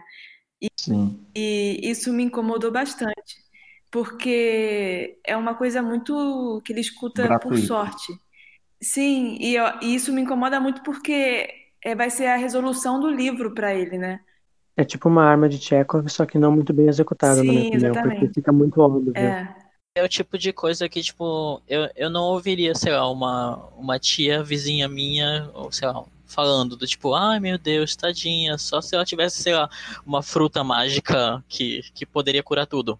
É, é meio estranho, Uma realmente. fruta mágica criada por um leão mágico, num mundo mágico que ninguém pode conseguir, a não ser esse garoto. E ainda uma fruta da eterna juventude, especificamente. Eu fiquei esperando essa mulher voltar o tempo todo em Nárnia. Eu, sem sacanagem. Ai, e porque essa expressão que ela usa solta assim nessa conversa é a mesma expressão que é utilizada nos capítulos depois que vai dar é, o gatilho, vai iniciar os eventos, como a Julia falou, que vão encerrar o livro. Uhum. E eu Nossa, achei... eu criei uma outra teoria agora. Manda, manda. Gente, Gabriel é o nosso nosso fanfiqueiro. fanfiqueiro de plantão. Só vou dizer assim pra vocês pegar referência pra Gil não, não entender. Mas tem uma outra certa personagem lá em Cadeira de Prata que não tem origem específica, ninguém sabe de onde ela surgiu. E ela sabe de umas magias também. Vai que, se- vai que ser essa mulher aí. Então seria uma nova fada, uma nova bruxa na história que É. foi introduzida aqui. Eita! Eu tinha esquecido. Olha, tem sentido, até porque vamos lembrar que o sobrinho do mago, ele cronologicamente na- nas crônicas ele foi escrito, ele é o primeiro, mas ele foi escrito depois dos que é, a- ele foi ao sexto livro. Depois do Cadeira de Então Punho. ele amarra todos que vêm antes dele. Então pode ser mesmo esse aceno a essa personagem. Eu ia falar que, tipo, é muito interessante a, a, a caracterização da Jades, como, tipo, ela ao mesmo tempo que não muda, ela, ela, tipo, vai passando por vários tons durante a história. Então, por exemplo, quando ela é introduzida, ela é imponente. Aí, quando a gente vai conhecendo mais ela em Charne, tipo, é- ela já é assustadora. Aí ela chega na Terra, ela ainda é assustadora, e, tipo, aqui já é mais cômica. E aí, tipo, vai passando por esse. É, é- é muito gostoso como o Lewis consegue fazer essa, essas distinções de tom com a personagem. Então, não só com a personagem, como o capítulo também, porque você tem esse tom trapalhões, aí ele dá um respiro para poder as crianças poderem fazer as pazes e, e a Polly bater o pé e forçar o Diggory a reconhecer que ele foi, ele machucou ela, que ele agiu de forma errada. Muito, muito senhorinha, muito bem. Eu tenho uma curiosidade também sobre essa parte. Manda bala. que na, na cena a Jades ela sobe em cima do cabriolé e vai indo, né, tipo, o cabriolé andando. Daí diz que tá tão rápido que o cabelo dela parece como se fosse um cometa na descrição. Na, pra trás, assim, voando. E isso lembra bastante o visual dela no filme, que o cabelo dela é, é armado pra trás, assim, sabe? Como se fosse um cometa também. Eu acho que pode ser tirado daí a, a inspiração do filme. Espere o comentário, o episódio sobre o filme para poder a gente fazer esses acenos aí que constam nas obras, viu? enaltecer tudo. Então, depois dessa toda essa confusão dentro da rua do, do Diggory, né? E ele vai lá e ele percebe que ele precisa tentar dar um jeito naquilo e saca um, um segundo, uma, uma oportunidade, assim, de agarrar todo mundo e tentar levar a feiticeira de volta para a terra dela.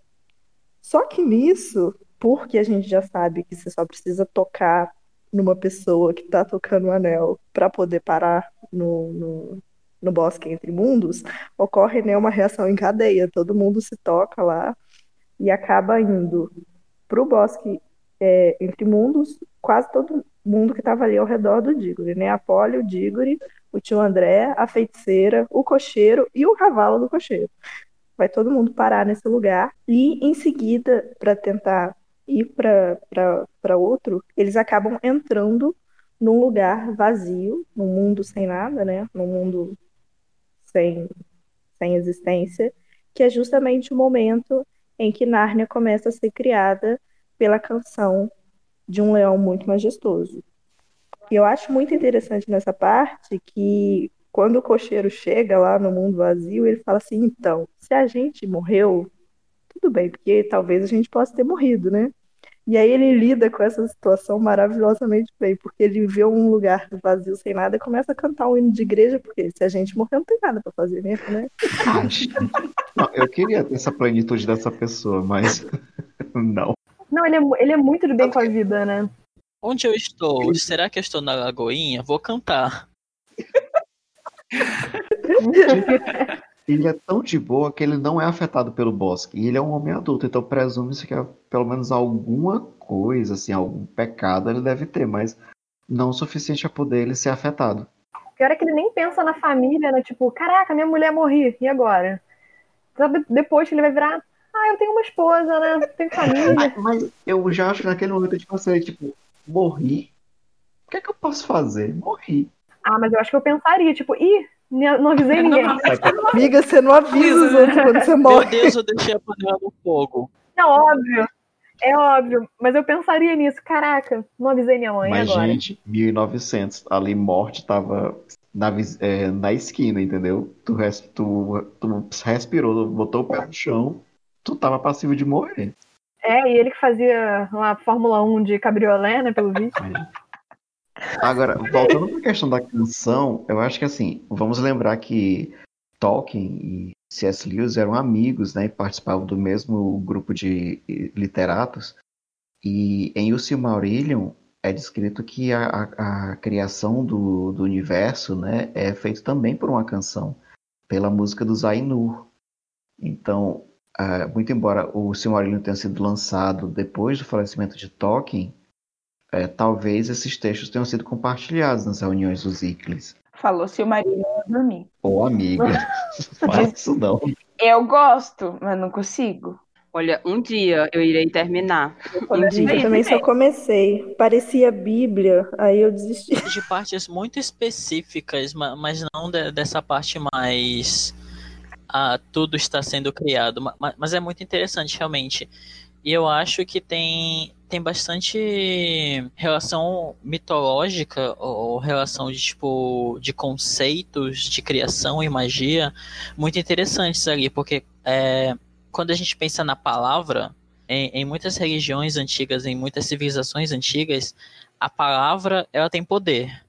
Então, tipo, quando você lança um feitiço, quando você lança uma magia, você está criando algo através da palavra, através da ação de falar. Então, é, quando você canta algo, você está trazendo para a existência sons e você está tra trazendo para a existência um, uma sequência de sons e de música. E então isso tem algum poder dentro do universo, digamos assim. Você você está trazendo vida a algo, no caso que é a palavra que é algo vivo. Então é, é muito interessante como eles se apropriam desse conceito. Eu tenho muita curiosidade sobre se, se um dia tivesse tido a adaptação desse livro, tipo, como seria a música assim no filme? Tipo, seria uma melodia, seria com palavras, seria com só vocálico assim? Seria a Anitta. É, Ah, podia não, ser. né? Não. Acho que seria Mas agora, fantástico. no meu headcanon tem que ser uma música da Xuxa, pra poder inverter depois. É, em relação à música, assim, pelo menos na minha, na minha imaginação, até porque eu lembrei de, do pedacinho do seu marido que eu, que eu li, eu acho que tem muito uma questão meio de, de sons de instrumento. Eu acho que seria uma vibe de uma, de uma adaptação, uma vibe meio fantasia, sabe? Do Walt Disney. Ah, Fica aqueles sim. instrumentos e Ah, as coisas sim. acontecendo. Com certeza. Acho que seria a coisa mais linda do mundo ver isso na, na, na televisão ou no cinema. Seria fantástico, porque no, no livro é descrito que todos os seres ali estão cantando a canção, inclusive as estrelas e os astros daquele universo. Deve ser Nossa, podia ter maravilhoso. toda uma orquestra, assim, nessa parte, Uhum. tipo, né, quando entra as estrelas. Eu também só li essa parte do, do, do início, é, e acho que eu achei muito bonito, deve ser porque eu não li o resto, mas é, eu sempre imaginei como se fosse, sabe, o som das coisas, é, e com, não com palavras, até porque Tolkien, ele usava vários tipos, ele criava, né, as próprias, os próprios idiomas, as próprias línguas que, a, que aquela é, aquele universo falava. Então acho que não seria algo com uma música compreensível. E do mesmo jeito eu acho que acontece na criação de Nárnia. Pra mim tem que ser um N, assim, um- uma música bem lírica, assim, mas sem muitas palavras. Nossa, a Anne é incrível. A Anne combina tanto com o Senhor dos Anéis e. Olha, Ai, amo. Enya e Lorena McKenzie. Cara, E é um luxo que os seres de Nárnia, eles falam inglês britânico, né? Dá licença. amigo, magia, né? Amo. Magia, tudo pode acontecer. Mas a gente vai entrar nesse ponto depois. Mas nesse momento assim, a gente vê um paralelo bem claro com a questão da criação do mundo pelo Gênesis e o leão assumindo um papel é, divino naquele momento. Então, aí, então, é, antes da feiticeira sair da Terra, né? Todo mundo foi parar lá na, nesse mundo vazio, né? E antes de sair da Terra, adivinha o que, que a feiticeira tinha puxado daqui com sua incrível força? O que, Luana? Oh, um pedaço de um poste. Atenção, arma de Chekhov. Oh, meu Deus. Ah, meu Deus. Isso mesmo, ela tinha puxado um poste para tentar atacar as pessoas. Por que não uma espada, se você tem um imposto, né? Você tem noção do tamanho que essa mulher devia ter pra ela conseguir puxar um poste? Eu fiquei durante um, um- uns bons tempos, tipo, pensando, caramba, ela arrancou o poste inteiro. Só que não, ela arrancou a barra do poste. Ela não arrancou o poste, tipo, um pedaço do poste. Ela tenta atacar o leão, só que não funciona, né? Porque ela acaba se deparando com uma magia muito mais poderosa que a dela. E com medo dessa magia, ela foge e joga o pedaço do poste no chão. Na frente da minha juba. Então, esse pedaço de poste é absorvido pelo solo, enquanto as outras plantas de Nárnia crescem, e acaba crescendo um lampião. Gente, eu imagino todo e qualquer jogador de The Sims assistindo, ouvindo esse podcast e pensando assim, cara, eu planejei minha vizinhança toda direitinho. Aí vem essa mulher, não sei da onde, ficar plantando coisa aqui. que eu- Então, gente, Nárnia é o The Sims de Aslan. E, a... e Jades é o bug. Resumo da história. Se a gente pensar que Aslan é Deus, então Deus joga The Sims conosco? Ó, Eita. Olha. profundo essa, esse questionamento. Agora, eu vou deixar, eu vou deixar a pergunta aqui. Aslan é Deus? Porque depois a gente vai saber que existe uma outra figura que pode estar acima de Aslan. Mas, Eita, eita, quem será? Então, conforme a canção vai avançando, né? Depois, da- depois do crescimento das plantas, das árvores, enfim, é, começam a, a, ser- a serem criados os seres vivos de Nárnia, né? Então, é, os faunos, as dríades, deuses menores, animais, todos vão surgindo, é, incluindo o cavalo, que é o Borango, né? Que o Franco levou com ele para aquele mundo vazio, que o, o cavalo também ganha uma da habilidade de, de Nárnia de, se, de conseguir se comunicar com aquelas pessoas, né? Que estão ali. Com exceção do tio André, óbvio, porque como o Gabriel tinha dito, o tio André é uma alminha cebosa, né? E ele, a magia não consegue tocá-lo, né? Não consegue, não consegue funcionar com ele como funciona com os outros que estão ali.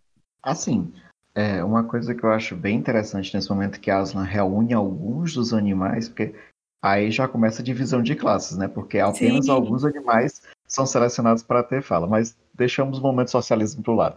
Era isso que eu ia Não. falar. Tipo, qual foi o critério que ele utilizou? Ai, amiga, merecimento, né? Cabeça dele. Se eu falo é porque eu mereci. Eu penso numa coisa bem Arca de Noé, sabe? Um, um casal de Que é cada. casal e- era, mas deu. eu acho que é tipo assim, quem tá mais próximo de mim, porque eu realmente tô cansado, porque ele criou o mundo, né? Então, tipo, quem tá mais... Vamos se juntando aí, galera. Mas assim, gente, mas assim, é- é, além dessa questão da divisão de classes, ainda é um presente que pode ser retomado, porque ele meio que dá um alerta assim, que olha, que dependendo da forma como você se conduzir, você ainda pode retornar ao estado anterior, né? Outra arma de Tcheco. E, aí, e ainda tem aquela coisa, a habilidade É de fala não te torna particularmente inteligente, porque tem uma parte muito, muito engraçada que a Aslan informa aos animais que o mal invade, in- in- a ingressou no, no mundo, né? Peraí, o Val? O, Va- O Val? o Val, a Vinal. Nau? Oi? É, Opa! não, é a, é a fala do livro, olha só, do Val. É porque esse é o, é o momento que começa o primeiro telefone sem fio de Narnia. Porque, mas, Deixa eu fazer uma per...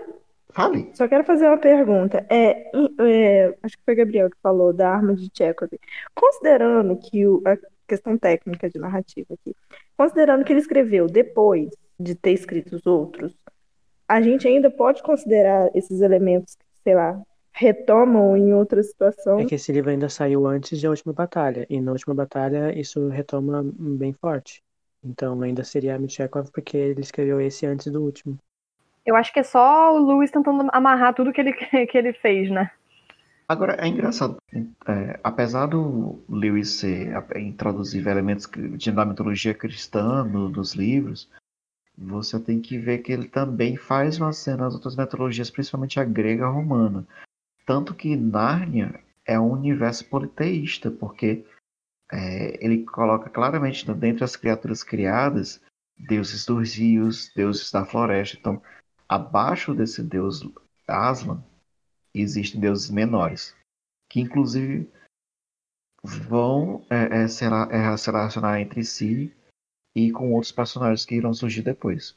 Apesar de, dessa colocação do Lewis de, tipo, de, de falar das ninfas como deusas e deuses, eu acho que é muito mais uma questão semântica dele do que necessariamente, tipo, realmente existe um culto para essas figuras. Porque é, dentro, da, dentro da mitologia grega, as ninfas, né, as dríades e as náiades, é, elas são deuses, são deusas, mas ao mesmo tempo elas têm um culto, mas ao mesmo tempo elas estão. É, como é que eu posso explicar? É muito mais aquela questão do tipo assombração do sítio da sua. assombração é Hã? ótimo. São uma, uma forma de Melhor divindade, paralelo. mas não são deuses, vamos dizer assim, criadores, deuses que, que governam o mundo, né? Não, mas nesse ponto eu acho que eles realmente lembram os deuses romanos, porque tem toda aquela ideia de aquele rio tem um espírito que é um deus próprio, aquela floresta tem um. Então, eles não são deuses criadores, mas são deuses que habitam. Hum, Mas mesmo assim já vai contra o cristianismo, no São caso. deuses São menores, como- né? Com certeza. Agora, vamos destacar o momento em que tio André se torna o primeiro pet de Nárnia. Porque depois as várias primeiras coisas que surgem nesse capítulo, o animal conhaque é, é meu destaque, assim, eu já tô antecipando. Assim, eu diria que é pet, mas é planta, porque, né, os, os narnianos são, são pai de, de planta, não são pai de pet. Começa com planta, depois ele é Porque eles reclassificado. plantam. É igual tomate. A gente pensa que é, vege- é legume, depois ele descobre que ele é fruta. Então, ele está num momento de transição na vida dele. E todo mundo fica bem impressionado quando o morango também ganha o dom da fala, né? Todo mundo fica animado. Olha, o morango também tá falando. Ô, gente. Gente, esse capítulo. Sim, o cavalo, Cavalo, morango. Sim. galera. Sim, o cavalo. O cavalo morango. E novamente o socialismo atacando o livro, porque o morango começa a lamentar as condições de trabalho que ele era, a que ele era submetido. Ah, mas eu, eu tô totalmente com morango. Pois é, o Franco vai lá e fala assim, mas eu te dava uma suquinha. Ele, como assim? E as labutas no meu ombro aqui, o dia inteiro trabalhando, você vai me pagar com açúcar? Não, Eles tinham amizade entre si, gente. Assim, é, é- depois o, o, o morango, na verdade, como ele tá ganhando consciência, ele tem as memórias um pouco embaralhadas. Depois ele começa a relembrar também o- a boa relação que ele tinha com o Franco, que é o cocheiro. É, enquanto os animais eles estão discutindo se o tio André era na verdade um animal, uma árvore ou outro bicho qualquer, o Aslan ele convida o Franco, o, cocheiro, para morar em, em Nárnia, né? É, aí o, o Franco até fala que ele não pode é, fazer isso sem que a esposa dele esteja ali. Aí o Aslan ele traz a esposa do Franco, Helena, com uma única nota musical e coroa eles como primeiros rei e rainha de Nárnia. Inclusive, a, a Helena chega super tranquila, né? Tipo, eu ia ficar, cara, que, que é isso? Que porra tá acontecendo, né? Ela brota lá e, e segue o baile. Mas é engraçado como tanto o Franco quanto a Helena, eles são descritos como pessoas assim que é, não digo que são tranquilas, mas que aceitam com muita naturalidade aquele mundo. Muito passivos, né? É, não, eu, na verdade eu entendi o seguinte: como aquele mundo ainda está vibrando com essa magia antiga, talvez isso ressoe a eles, porque em determinado momento Aslan fala para Franco que ele já o conhecia de uma outra forma. Então, em um nível espiritual, talvez ele se sinta confortável porque ele se sente. é, Aquilo não é um estranhamento. Justamente a ressonância da Helena com Nárnia, eu acredito que seja muito grande, porque ela consegue ser transportada para lá através do Aslan, né? E ela chega causando, tava lavando o cabelo e tipo, ai, onde é que eu tô, né? Tava lavando o cabelo. Tava no cabelo. Melhor detalhe. E outro detalhe também é a própria reação da Polly. É, a Polly, ela, ela, ao longo do livro, aí você vê que ela consegue, consegue é, podar esse instinto dela que ela apresentou no começo do livro, é, de ter curiosidade, de ter é, um impulso, de se mostrar impulsiva, mas que tudo que ela passou levou a um amadurecimento muito rápido. Então, quando ela é, está diante de Aslan, ela não demonstra medo, O que é totalmente diferente da reação do Diggory, que tudo que ele fez de errado ao longo do livro, na hora que ele se depara diante de Aslan, ele não se sente mal como o tio André e a feiticeira que, sai, que saem correndo ou se encolhem, mas ele começa a sentir o peso das escolhas ruins que ele fez até aquele momento. A consciência pesa, né? Aslan é praticamente a, o chá de Samancol encarnado, né? O karma, ele vem galopante, né? Uma curiosidade sobre as coroas, né? Que foi dito que o rei Franco e a rainha Helena foram coroados, que as, a coroa deles são feitas da, da árvore que caiu as moedas do tio André no, no chão e virou árvore de ouro e árvore de prata.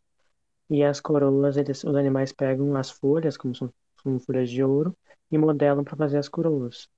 E é um design também que lembra muito o, as coroas dos Pevensey no filme, no filme 1, que são coroas, a das meninas são flores, com, como se fosse guirlanda, e a dos meninos é folhas de carvalho. Nossa, eu diria mais nessa questão da, das duas árvores, a árvore dourada e a árvore de prateada, porque também tem um par de árvores que, que faz as vezes do Sol e da Lua na mitologia de Tolkien. Então, para vocês aí que não gostam de Tolkien, desculpa aí, mas. Nunca disse que não gosto. Eu, não... eu falei que não era lover. Esse negócio também da, da árvore de prata e árvore de ouro, também as coroas, no caso do da Susana e do Pedro são de ouro, e a da Lúcia e do Diono são de prata também. Tem outra referência a essas duas árvores. Bom, Aí, depois que Aslan coroa o Franco e a Helena, ele chama a, o, a Polly e o Diggory para conversar, né?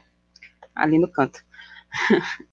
Mas, é, e ele é legal porque assim ele pergunta a Polly se a Polly perdoou o Diggory pelas ações violentas em Charme. E aí a Polly vai e, e diz que sim, Aí o Diggory confessa que ele é o responsável por Jades entrar em Nárnia e fala que está disposto a reparar o mal que causou e pede algo que possa curar a sua mãe. Ou seja, ele espiou os pecados. Né? Isso, ele fez ali uma confissão a primeira pública. confissão de Nárnia. Assumiu teus B.O. O padre Aslan é, disse que ele pode rezar três Ave Marias. Imaginei um leão de batina. Meu Deus. Juba pintado, amada para espiar seus pecados, né? Aslan envia Diggory em uma missão para buscar o fruto de uma árvore. Aí Aslan transforma Morango, o cavalo, em cavalo alado e o chama de Pluma, que é um nome muito melhor, diga-se de passagem. Gente, uma coisinha aqui. Vocês não acharam que a estrutura desse livro fica meio zoada, assim? Porque parece que tem um ato a, a mais com essa, com essa história toda de buscar maçã e tal. Eu também acho que é meio como se fosse uma missão dentro da missão. Meio que ficou uma quest, né, para resolver. Uhum. As coisas parecem acontecer rápido demais, né, a partir desse ponto. Mas ao mesmo tempo, Sim. assim, não existem ainda muitas tramas para abertas, né? É, é, é, rápido, mas assim, meio que o que tinha para encerrar já a partir daqui já começa a acontecer mesmo o, por exemplo, a questão do, do, do, da presença do cocheiro já se encerrou quando ele foi coroado. O cavalo, o destino dele já foi dado quando ele se transformou no primeiro cavalo armado. Eu digo mais pela missão em si, né? A missão da, dele buscar o fruto e tudo mais, poderia ter tido muito mais empecilho, que vai ter um empecilho que é resolvido muito rapidamente, é, né? Então, parece que é muito rápido tudo. É isso que eu achei estranho, porque tem vários encerramentos, mas é, o livro não encerra, ele continua depois desses encerramentos. Aí eu acho que dá tipo um, um estirão assim que eu achei meio esquisito na estrutura. Animais fantásticos onde habitam. É, eu acho que é uma forma também de mostrar os outros lugares em Nárnia, porque ele fica é, com, a, com, a, criação, ele fica muito centralizado ali. Você não tem noção do, do tamanho que é Nárnia, dos outros lugares que é, para além daquele continente e, e tudo mais. Uhum não senti tanto isso é, nesse sentido, porque é, é, é, meio que um livro para explicar a origem de Nárnia, né? Porque, tipo, é, em, em ordem de publicação ele não, não foi o primeiro.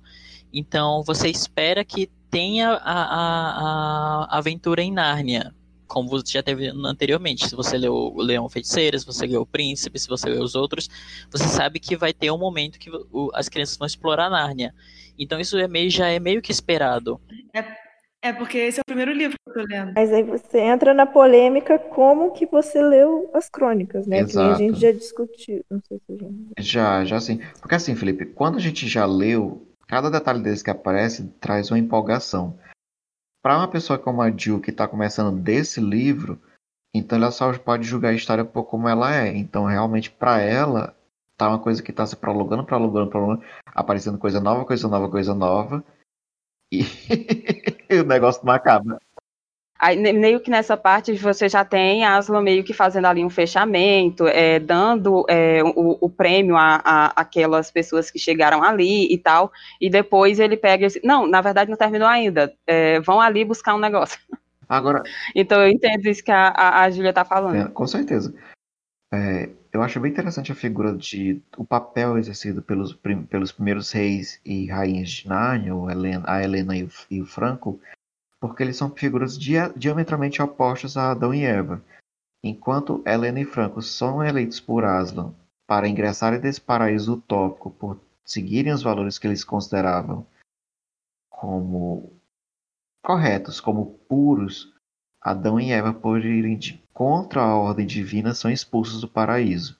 Eu acho que esse é o primeiro aceno à ideia de Éden que vai surgir a, a partir desse primeiro, desse último arco que a gente vai ler agora. Já a figura dessas duas pessoas começa a, a- o, o aceno ao Gênesis. Eu acho que como eu acho que como o Aslan tava fazendo um remake da criação, ele já tava tipo, ah, deu errado a primeira vez, então vou botar diferente. Mas a gente sabe por que ele está tranquilo? Porque ele é onisciente, certo? E já deixa bem claro no livro que os filhos de Helena e Franco vão casar com os seres de Nárnia. Então, o que acontece? Quando surgirem novos humanos em Nárnia, já não vai mais haver humanidade, porque houve essa, essa hibridização entre. é, é, Hum, esse- não quero pensar nisso, João. Imagina o sexo, ó. Gente, mas são com os humanoides, tá bom? São com os seres humanoides de Nárnia que eles Eu acho que ele só botou essa parte pra ficar bem claro que não tinha incesto e para porque era um livro de criança. É, eu só queria pontuar o, o Aslan muito reizinho do consentimento, que ele, ele pergunta sempre se a pessoa tá, tá ela, se ela tá confortável, é, se pode, tipo, ele perguntando pro Pluma se ele pode carregar ele, os, o Diggory e a Polly nas costas, é, se, ele te- se ele quer ser, se, que se ele quer ter asas, então é, é, eu, acho, eu acho fofo essa parte, de ele sempre perguntar as coisas. Não só isso, mas empático também, porque tá, ele deu aquele esporro, esporro aspas, né? Ele fez aquele momento caso de família com o Diggory, dizendo, olha, foi esse garoto aqui que trouxe essa mundo. Mas logo depois, quando ele revela que ele tá buscando a cura pra mãe, é dito que ele olhou para o menino com a dor como se ele estivesse sentindo ainda mais dor do que o próprio Diggory pela situação da mãe dele.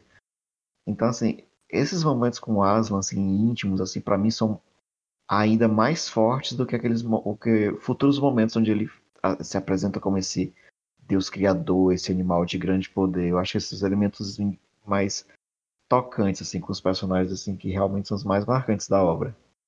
Sim. Aí, então, Pluma, Diggory e Polly, eles saem nessa aventura, né? É, no caminho, eles acabam plantando uma árvore de puxa-puxa. Ah, aí eles chegam é, a um muro de relva. No centro tem várias árvores com folhas verdes, azuis e prateadas. Aí, né, aí Diggory ele avança sozinho até os portões, onde tem um aviso. Só esse jardim aí dá pano pra manga, no caso. Porque, primeiro, nesse momento aí, Não, amigo, pra maçã. Errou a fruta. Então, eu, primeiro, eu acho interessante porque o jardim, ele, a construção dele, ele mistura elementos do pecado original com a mitologia grega, que é o jardim de Hespérides, que é, é, aquela prova que as- Hércules tem que cumprir e onde ele tem que roubar pomos de ouro desse jardim, que é o pomar de Hera, né? E eu descobri que são tomates, na verdade. Detalhe. Você quer Harry Potter? Só que ao mesmo tempo, essa descrição desse, desse jardim que é contida no livro ela é uma, ela remete diretamente ao Paraíso Perdido de John Milton. A questão de ser um, um lugar alto, cercado de um muro de relva, com altos portões de ouro fechados e virados para o Oriente, é, sendo esta sua única entrada. Todos esses pontos é com é, a, o poema de Milton, né? Assim, para quem nunca leu Paraíso Perdido, ele é um, um grande poema, na verdade, onde John Milton vai mostrar, vai narrar a queda de Lúcifer e dos demônios, a criação do inferno, é, a, a tentação de Adão e Eva no Éden, é, até esse, esse, primeiro momento pré-Gênesis e durante, até a expulsão do, da humanidade é, do paraíso, né? E é um poema bem interessante porque ele humaniza a figura de Lúcifer e várias. É, eu acho que ele é bastante. Ele é responsável pela forma como nós enxergamos ele na, na, é, na modernidade. É, é, uma, é diretamente desse poema que, que vem a visão de Lúcifer que a gente tem hoje. É a, a visão, a, as características tipo, físicas e tal, tudo que a gente conhece pelo, como se fosse o, o lore de, de Lúcifer e tal, é bem mais tirado daí do que da própria Bíblia. Até porque a Bíblia, as passagens que tem Lúcifer são muito pontuais. O Gênesis ele nem diz que o animal que tenta Eva é de fato o Lúcifer. Pode ser um, um demônio, pelo menos a minha, minha memória, se ela não estiver me traindo. Aí, o Diggory ele entra, né, nesse, nesse jardim. É, ele vai até uma grande árvore no centro que tem grandes maçãs de prata. É, ele pega a maçã e cheira. O erro. Que é o erro. Erro do jovem. é o erro da pessoa. Diggory, Diggory, não aprendeu nada. Ele, ele sente aquela grande tentação. É, e o que salva ele da tentação é que há um pássaro vermelho é, e esse pássaro vermelho está observando ele. É uma fênix, gente. Né? Ai, é uma fênix. Ou seja, Diggory é Aurélio Dama. Ai, gente, eu sabia que ia dar nesse livro. Só tem uma ideia que eu tive agora, assim, é só para vocês pegarem, assim. Uh, mais pra frente, acho que no livro da Viagem do Peregrino da Morada, tem uma, um pássaro também, eu não lembro qual é a descrição dele, mas ele traz um, um fruto para um, pra aquele senhorzinho lá, e ele come e ele fica novo. Então eu pensei agora se não é, ele não pegou a maçã daí. Olha, Gabriel dando spoiler, gente, na frente de nossas saladas. Ah, mas não deu nome aos bois. Eu, não, eu nem lembrava disso. Nem eu lembrava disso ele tá voltando para onde a Polly e o Pluma estão, ele, ele vê a feiticeira, que acaba de comer uma fruta, e ela tenta Diggory a comer também, ou a levar a fruta para a mãe dele. Então a gente está vendo aí a feiticeira descumprindo duas regras. Uma é a regra do, da placa que fica na porta de que só você só pode entrar no jardim pela porta da frente. É, ela pula, né? E ela pula porque ela não, ela não respeita a sociedade, né? mas tudo bem. Transgressora. Transgressora total. E o outro, ninguém poderia consumir aquelas maçãs a não ser pelo, a, a, aquelas pessoas que são autorizadas pelo próprio Aslan. Isso não é uma regra explícita, mas o livro dá a entender isso bem claro. Tanto que depois Aslan coloca é, que a, a feiticeira se amaldiçoou ao consumir a maçã. E isso novamente é um outro paralelo a Paraíso Perdido, porque Jades, nesse momento, ela ecoa as mesmas ações de Satã. Ela entra no jardim escalando as paredes e ela tenta Diggory, assim como Satanás tentou Eva, com mentiras misturadas com meias verdades. Tanto que Diggory só percebe que ele está sendo manipulado quando Jades é, sugere que ele abandone Polly no jardim. Eu acho, assim, um pouco repetitivo esse negócio da tentação, porque o livro usa isso várias vezes, né? Usa isso no sino, usa isso agora na maçã. É, na maçã duas vezes, né? Na hora dele Sim. pegar a maçã para ele e depois da Jade pegar para ele.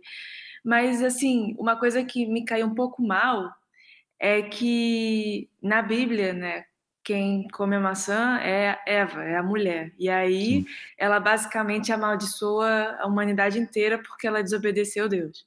Nesse Sim. caso, Diggory, que é um homem, ele desobedece, mas. Quer dizer, ele desobedece o sino, né? Aqui ele aprende a lição. Mas não tem grandes consequências, né? Não, teve grande consequência porque, tipo, ele, ele trouxe esse mal pro mundo dele, quase deixou ela solta na terra, ela não teve grande consequência aqui porque ele, na última hora ele não caiu, mas Sim, assim, ele só teve fato, uma redenção, né? é, no caso, Não, e não vai ter uma grande consequência pro Diggory, mas pra Nárnia, no caso, Vai. Trouxe vai, o Val, né, pra? Nárnia. É, é, eu acho muito interessante a maneira tipo, como a narração ela constrói toda essa cena do jardim, porque, tipo, é, primeiro que, tipo, a gente tem essa menção de que a, a- a- o sumo da fruta manchou a boca da, da feiticeira. E, e, tipo, o rosto dela tá muito branco. Tipo, é- é- o livro descreve ele como uma brancura de neve e como uma brancura mortal de sal. E, e, tipo, é uma imagem muito forte pra mim, porque, tipo, também me lembrou um pouquinho daquela ideia de, tipo, não apenas ela tá manchada, mas me remeteu a muitas ideias de, tipo, a pessoa ter cometido um erro terrível e, a- e aquele é, erro fica aparente no corpo da pessoa, digamos assim. Por exemplo, tanto a marca de Caim, ou então aquele, aquele conto de fadas do Hum. Barba Azul, em que é- tem uma mancha de sangue na, na chave, e daí a mancha fica na chave. Me lembrou muito isso, eu Eu achei acho muito que- interessante. Eu acho que é bem o momento que ele queria retratar como se fosse o- ali que ela virou a feiticeira branca de fato. Aí, depois de várias tentações, e Diggory finalmente provando que ele consegue, é, ele conclui a missão e volta para onde Aslan está. É, quando ele retorna, Aslan aproveita o momento para coroar o Cocheiro Franco como primeiro rei de Nárnia e a mulher dele como as- a primeira rainha de Nárnia. E ele usa a maçã trazida por Diggory para poder criar uma árvore que iria proteger Nárnia da magia da, da bruxa, né? É, desse quase encerrando esse período de provação de Diggory, porque assim como ele trouxe o mal para Nárnia, caberia a ele repará-lo. Mas as- essa missão não garantiria que a mãe de Diggory seria curada. Ele, naquele momento, ele reconheceu os seus erros e é, essa provação servia apenas para poder ele compensar, tentar mitigar o mal que ele trouxe para aquele mundo. Eu achei que, que essa parte tem muito, muita feeling, assim, o cheiro de uma parábola da Bíblia, né? Impressionante. Parece muito que eu tô lendo uma parábola, né? Que tem um ensinamento, tal, um- uma moral. Só faltou a liçãozinha no, no final, né? Sim. Como a gente já tinha pontuado Uhum. antes, eu acho que Diggory acaba sendo escolhido pelo autor para poder se mostrar como aquela, aquela. Ele ao mesmo tempo, ele tem essas qualidades bem evidentes, mas ele sempre apresenta alguns erros, algumas, alguns defeitos que, se você prestar atenção, são os mesmos defeitos que o tio André mostra. Então você tem esse espelho do que ele pode se tornar se ele decidir seguir por um outro caminho que não esse que Aslan in- indica para ele. Uhum. Sobrinho de peixe, peixinho é. Então, Só que não é, gente. Mas ele, de certa forma, ele é recompensado, porque uma vez que ele genuinamente se decide partir de uma missão para poder ajudar aquele mundo, uma vez que ele planta aquela árvore, a árvore, ela ainda a magia eh, ainda está ati- ativa no, no mundo de Nárnia, né? então imediatamente ela começa a brotar uma, uma árvore eh, onde foi plantada a maçã. E dessa árvore, Aslan permite que Diggory colha uma fruta para levar consigo para o seu mundo e dar para sua e dar para a mãe dele comer, né? E, Só então, um, um parêntese, porque essa não é a única árvore que é plantada nesse momento, né? Porque tio André também foi plantado. é, a mais quem foi mãe de árvore aí, diga que se vale a pena plantar esse tipo de fruta. Para mim não vale não. Podemos começar agora a falar sobre o que esse homem passou. Eu achei que passou foi pouco, mas tudo bem. Essa, essa planta tá bichada. Ah, o que eu ia dizer também é que eu- hum, a, a Polly chega a questionar o Aslan se, tipo, que ele diz que a feiticeira não vai poder chegar perto porque ah, a árvore vai afastar ela. A Polly, tipo, diz, ah, mas ela já meio que já comeu, então não vai adiantar. Ele fala que é justamente porque ela comeu e roubou, essa árvore vai ser, tipo, uma repulsa pra ela. Ela vai ter que fugir, ele fala que ela fugiu pro norte pra prender as magias dela lá. E a- enquanto a árvore florescer, ela não vai poder chegar perto. Então, essa parte da, o efeito da, da fruta, da maçã, é parte da, da tentação que, na verdade, poderia se, ia se transformar numa maldição a longo prazo. Porque quando ela tenta Diggory a pegar uma fruta também para ele, para ele também se tornar imortal, e levar uma fruta para a mãe dele, que naquele contexto ela também se tornaria imortal, ela é, Aslan depois, quando ele supera essa provação, ele alerta que o quê? Que de fato ele se tornaria imortal, mas ele, uma pessoa com um coração mau, ela, é, ela, a, ela iria trazer o que ela iria obter o poder e a perenidade de um Deus, mas viver em eternidade com um coração cheio de maldade iria ser uma desgraça eterna, né?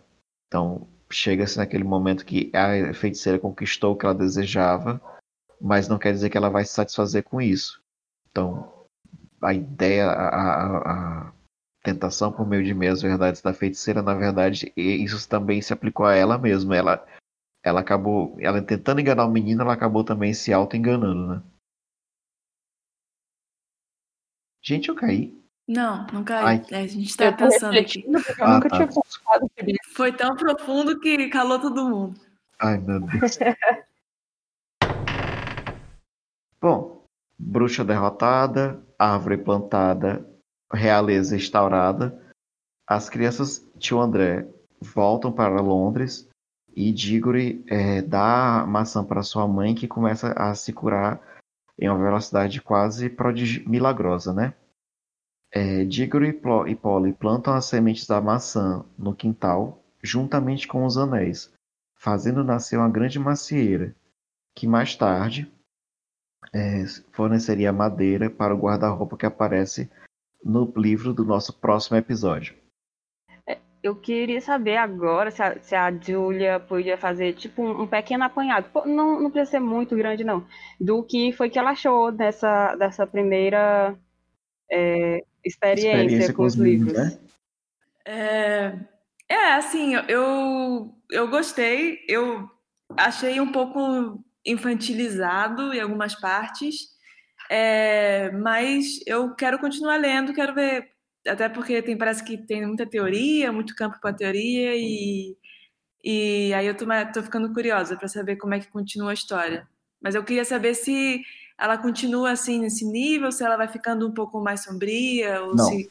ela não é como Harry Potter. O uhum. tom se mantém nesse nível ao longo, porque ele tem um público voltado mesmo para crianças e é, pré-adolescentes. É. Uhum. Eu diria que o último livro é um pouquinho assim mais pesadinho, mas não é, é muito também. Eu diria que ele tem camadas, né?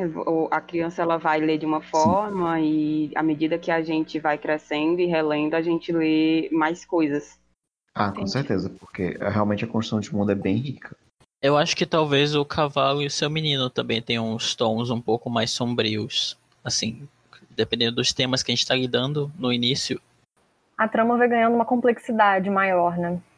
É, porque agora, por enquanto, ela é uma trama bem simples, né? É.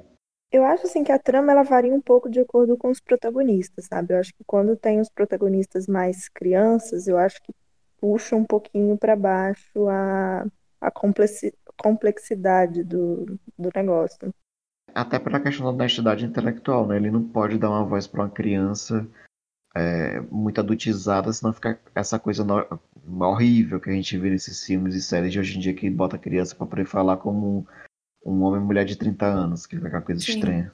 Agora, é, antes da gente passar, é, finalizar, eu também queria fazer uma pergunta. Eu, fiquei, eu sei que o, o Gabriel fez uma pesquisa sobre a etimologia Sim. dos homens.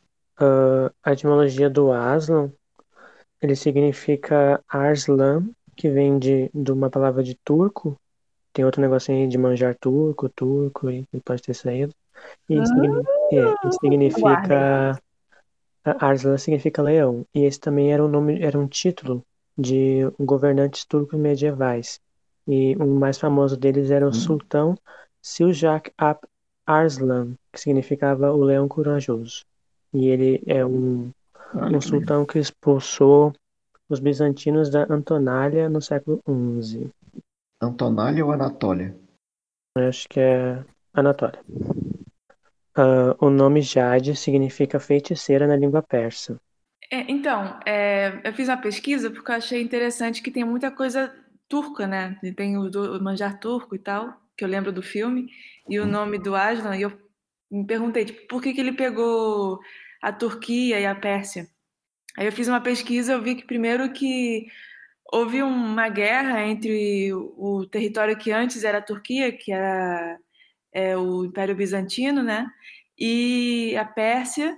É, eles, eles travaram uma batalha por, por território, que inclusive é, foi protagonizada por, pelo, pelo, por um imperador que tem um nome esquisito, que eu nem lembro mais o nome, mas ele é retratado no filme 300 pelo Shakespeare, nosso Rodrigo Santoro. É, e eu achei interessante porque é, é meio que essa luta do, do Ocidente com o Oriente, né? Porque a Turquia é porta da Europa e tal, e, e a Pérsia agora seria é, mais essa parte mais oriental. E faz sentido que a Pérsia, que seja uma parte mais é, politeísta e tal, eles tinham uma, uma religião própria que foi instaurada. Inclusive, eles lutaram para expulsar o cristianismo da, da, do território deles. Então, acho que faz bastante sentido ele ter pego esse, esses idiomas. Acho interessante. Já é headcanon oficial aqui do podcast, então, inclusive. Outro fato importante sobre a, a, Turquia é que a morena que se meteu com drogas foi sequestrada pra lá.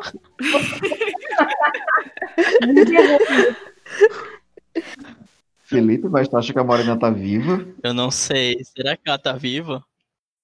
Olha, Morena não está em Nárnia. mas falando em adaptações de audiovisuais, infelizmente o livro O Sobrinho do Mago, ele não, não foi adaptado nem para o cinema e nem para a TV. Apesar de ele ter alguns elementos visuais muito interessantes, né?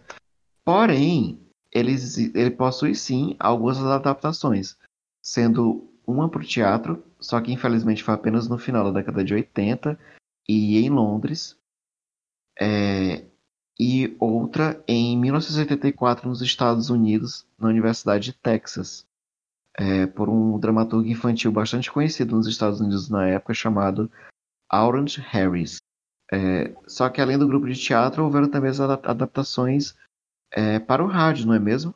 Sim, pois é. Em, entre 1999 e 2002, a, o grupo Focus on the Family adaptou, é, produziu né, e adaptou a, a, dramatização dos sete romances. Então, eu não sei exatamente se, se eles foram lançados em ordem de publicação dos livros ou em ordem cronológica, mas foi durante esse período. Então teve uma, uma adaptação no programa de rádio do, do Sobrinho do Mago.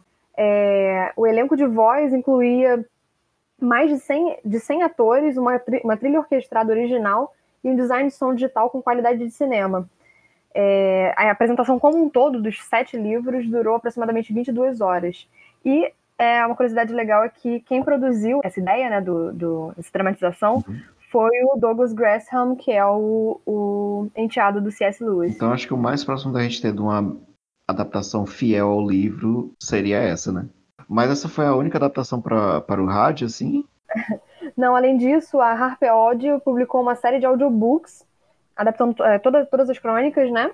E O Sobrinho do Mago foi lido pelo ator Kenneth Branagh, que é o nosso Gilderoy Lockhart, ah, maravilhoso, icônico é, em dezembro de 2004. É, nessa caso é uma versão mais simples, né? Só a leitura pelo autor. Apesar de ser talentoso, eu estou mais curioso por essa com, com, com orquestra, com os atores, assim, eu acho que dá uma sensação mais completa, até pela questão que a gente estava discutindo mais cedo da criação do mundo, né? Imagina como é a adaptação que eles fizeram para a música de criação de Narnia. Essa que me dá. Sim, eu ouvi só um pouquinho, só o começo, mas já é bem, bem legal, assim. Uma curiosidade é que O Sobrinho do Mago quase teve um filme. Um pouco depois de 2010, quando lançou o filme o terceiro filme, e a Fox não quis mais continuar, quem comprou foi a, a Sony. E o primeiro plano deles queria fazer tipo um, um remake mesmo da série. E daí eles começaram a planejar para fazer o, o Sobrinho do Mago ao invés do da Cadeira de Prata. De contratar o roteirista e tal. Só que no meio do caminho eles acabaram mudando de novo, daí acabou foi para uma outra divisão da é, Tristar Pictures uh, e daí eles decidiram continuar pela Cadeira de Prata, só que meio que ignorando também a, os atores antigos porque eles estavam muito grandes. e acabou que também não foi pra frente. E Ai. acabou no, na a mais atual é a, a Netflix comprou o direito do de todos os livros, mas boatos que eles pretendem começar pelo pelo Feiticeiro Guarda-Roupa de novo. Meu coração já tá palpitando. Já não vai dar. Não, Meu cara. Deus, a assim, maldição aí de novo. quantos reboots Homem-Aranha já teve? Quantos filmes teve aquela franquia horrorosa de Transformers?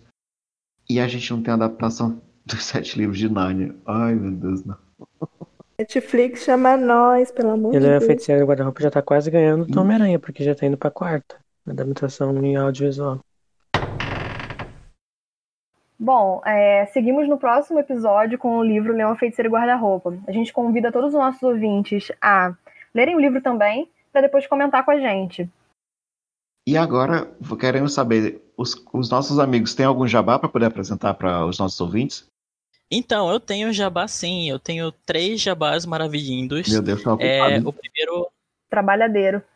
é o primeiro o primeiro é um podcast aí que eu acho que vocês talvez já tenham ouvido falar, não sei, que é um tal de Estação 21.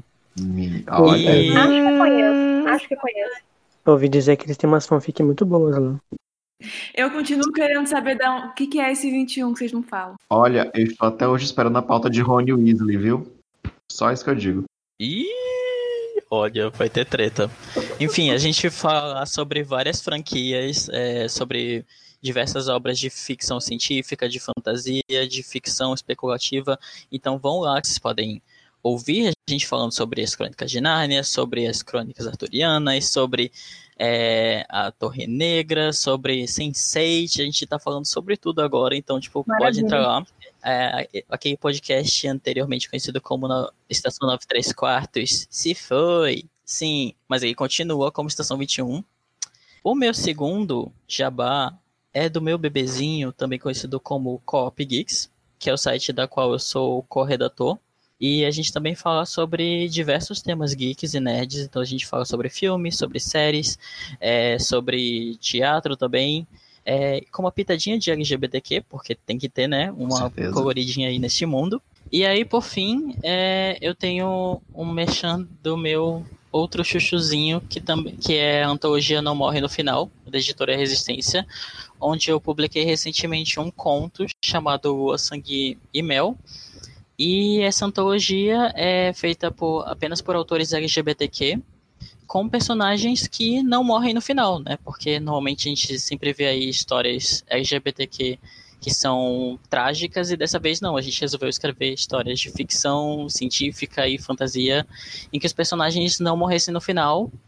Mas o mais legal dessa antologia, porque como ela está sendo a última da editora Resistência, é, toda, todo o lucro a partir das vendas do, dos livros que iriam para a editora, dessa vez elas estão indo para um projeto chamado Quem Bindera, que ele doa binders para pessoas que são trans, trans binárias ou não binárias, que não têm condições de conseguir é, combater a disforia de corpo que elas têm. Então, Legal. a partir da compra do, da antologia, você pode ajudar, além dos autores, você também pode ajudar esse projeto, que é muito legal. Ah, Show de muito. Muito Parabéns. maneiro. Muito bom. Eu já comprei o meu, hein, Incrível. gente? Por favor, comprem aí também.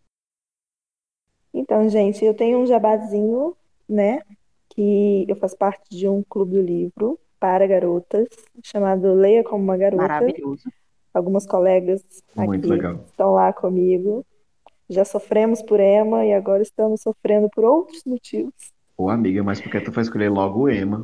Eu tô nessa luta Eu Eu não tava, eu cheguei, eu cheguei e já tava. Eu cheguei e já tava, eu não tive condição. Olha, só uma dica, persuasão. Se você quer ler Jane Austen, persuasão é o máximo. Segue, Se galera. você quer ler Jane Austen, não comece por Emma. É a nossa indicação no podcast. Ouvi isso. É tipo isso.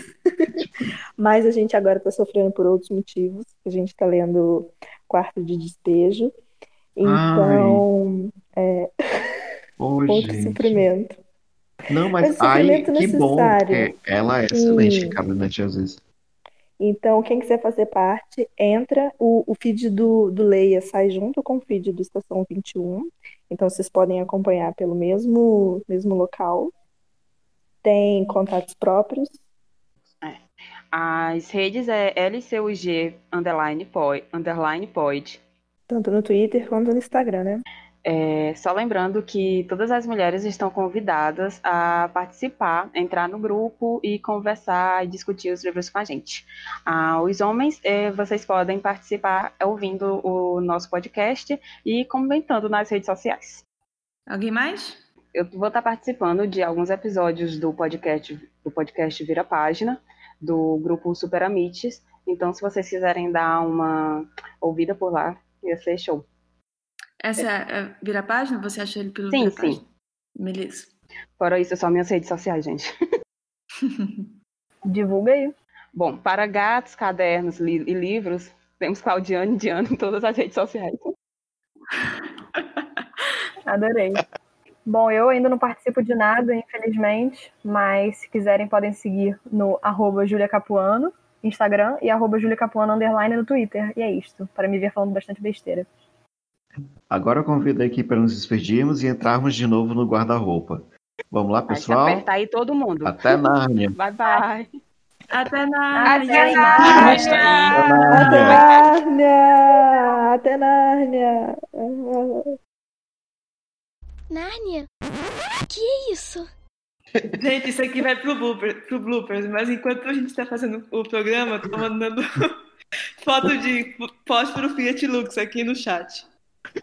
É porque Falei. eu, eu fui trouxa, não existe carro Fiat Lux, pelo menos eu não achei, é é o fósforo. Eu, Isso eu eu também falar, achava eu que uso tinha. Fiat Lux de fósforo, não de carro. Eu ia já ia eu nem sabia o nome da marca do, do foto.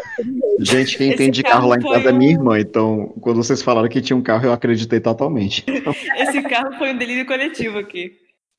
Nunca existiu. Mas, gente, eu jurava que tinha um Fiat Lux. Sim.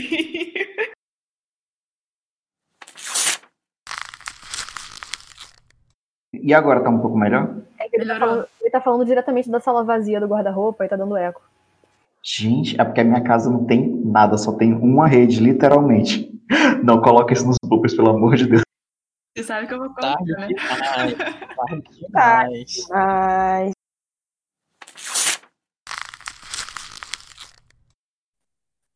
Seria a mesma coisa do anel. Desculpa, gente, meu cachorro. Eu- Mas eu vou falar. me- Não, ela parou, parou, parou, parou. Ela parou. Droga. Bloopers. O podcast As Baladas de Nárnia visa discutir a obra de C.S. Lewis e suas adaptações para o cinema e para a televisão. Convidamos vocês a nos contatarem pelo e-mail baladasdenarnia.pod.gmail.com ou no Instagram e no Twitter no arroba. Até lá! Está terminado.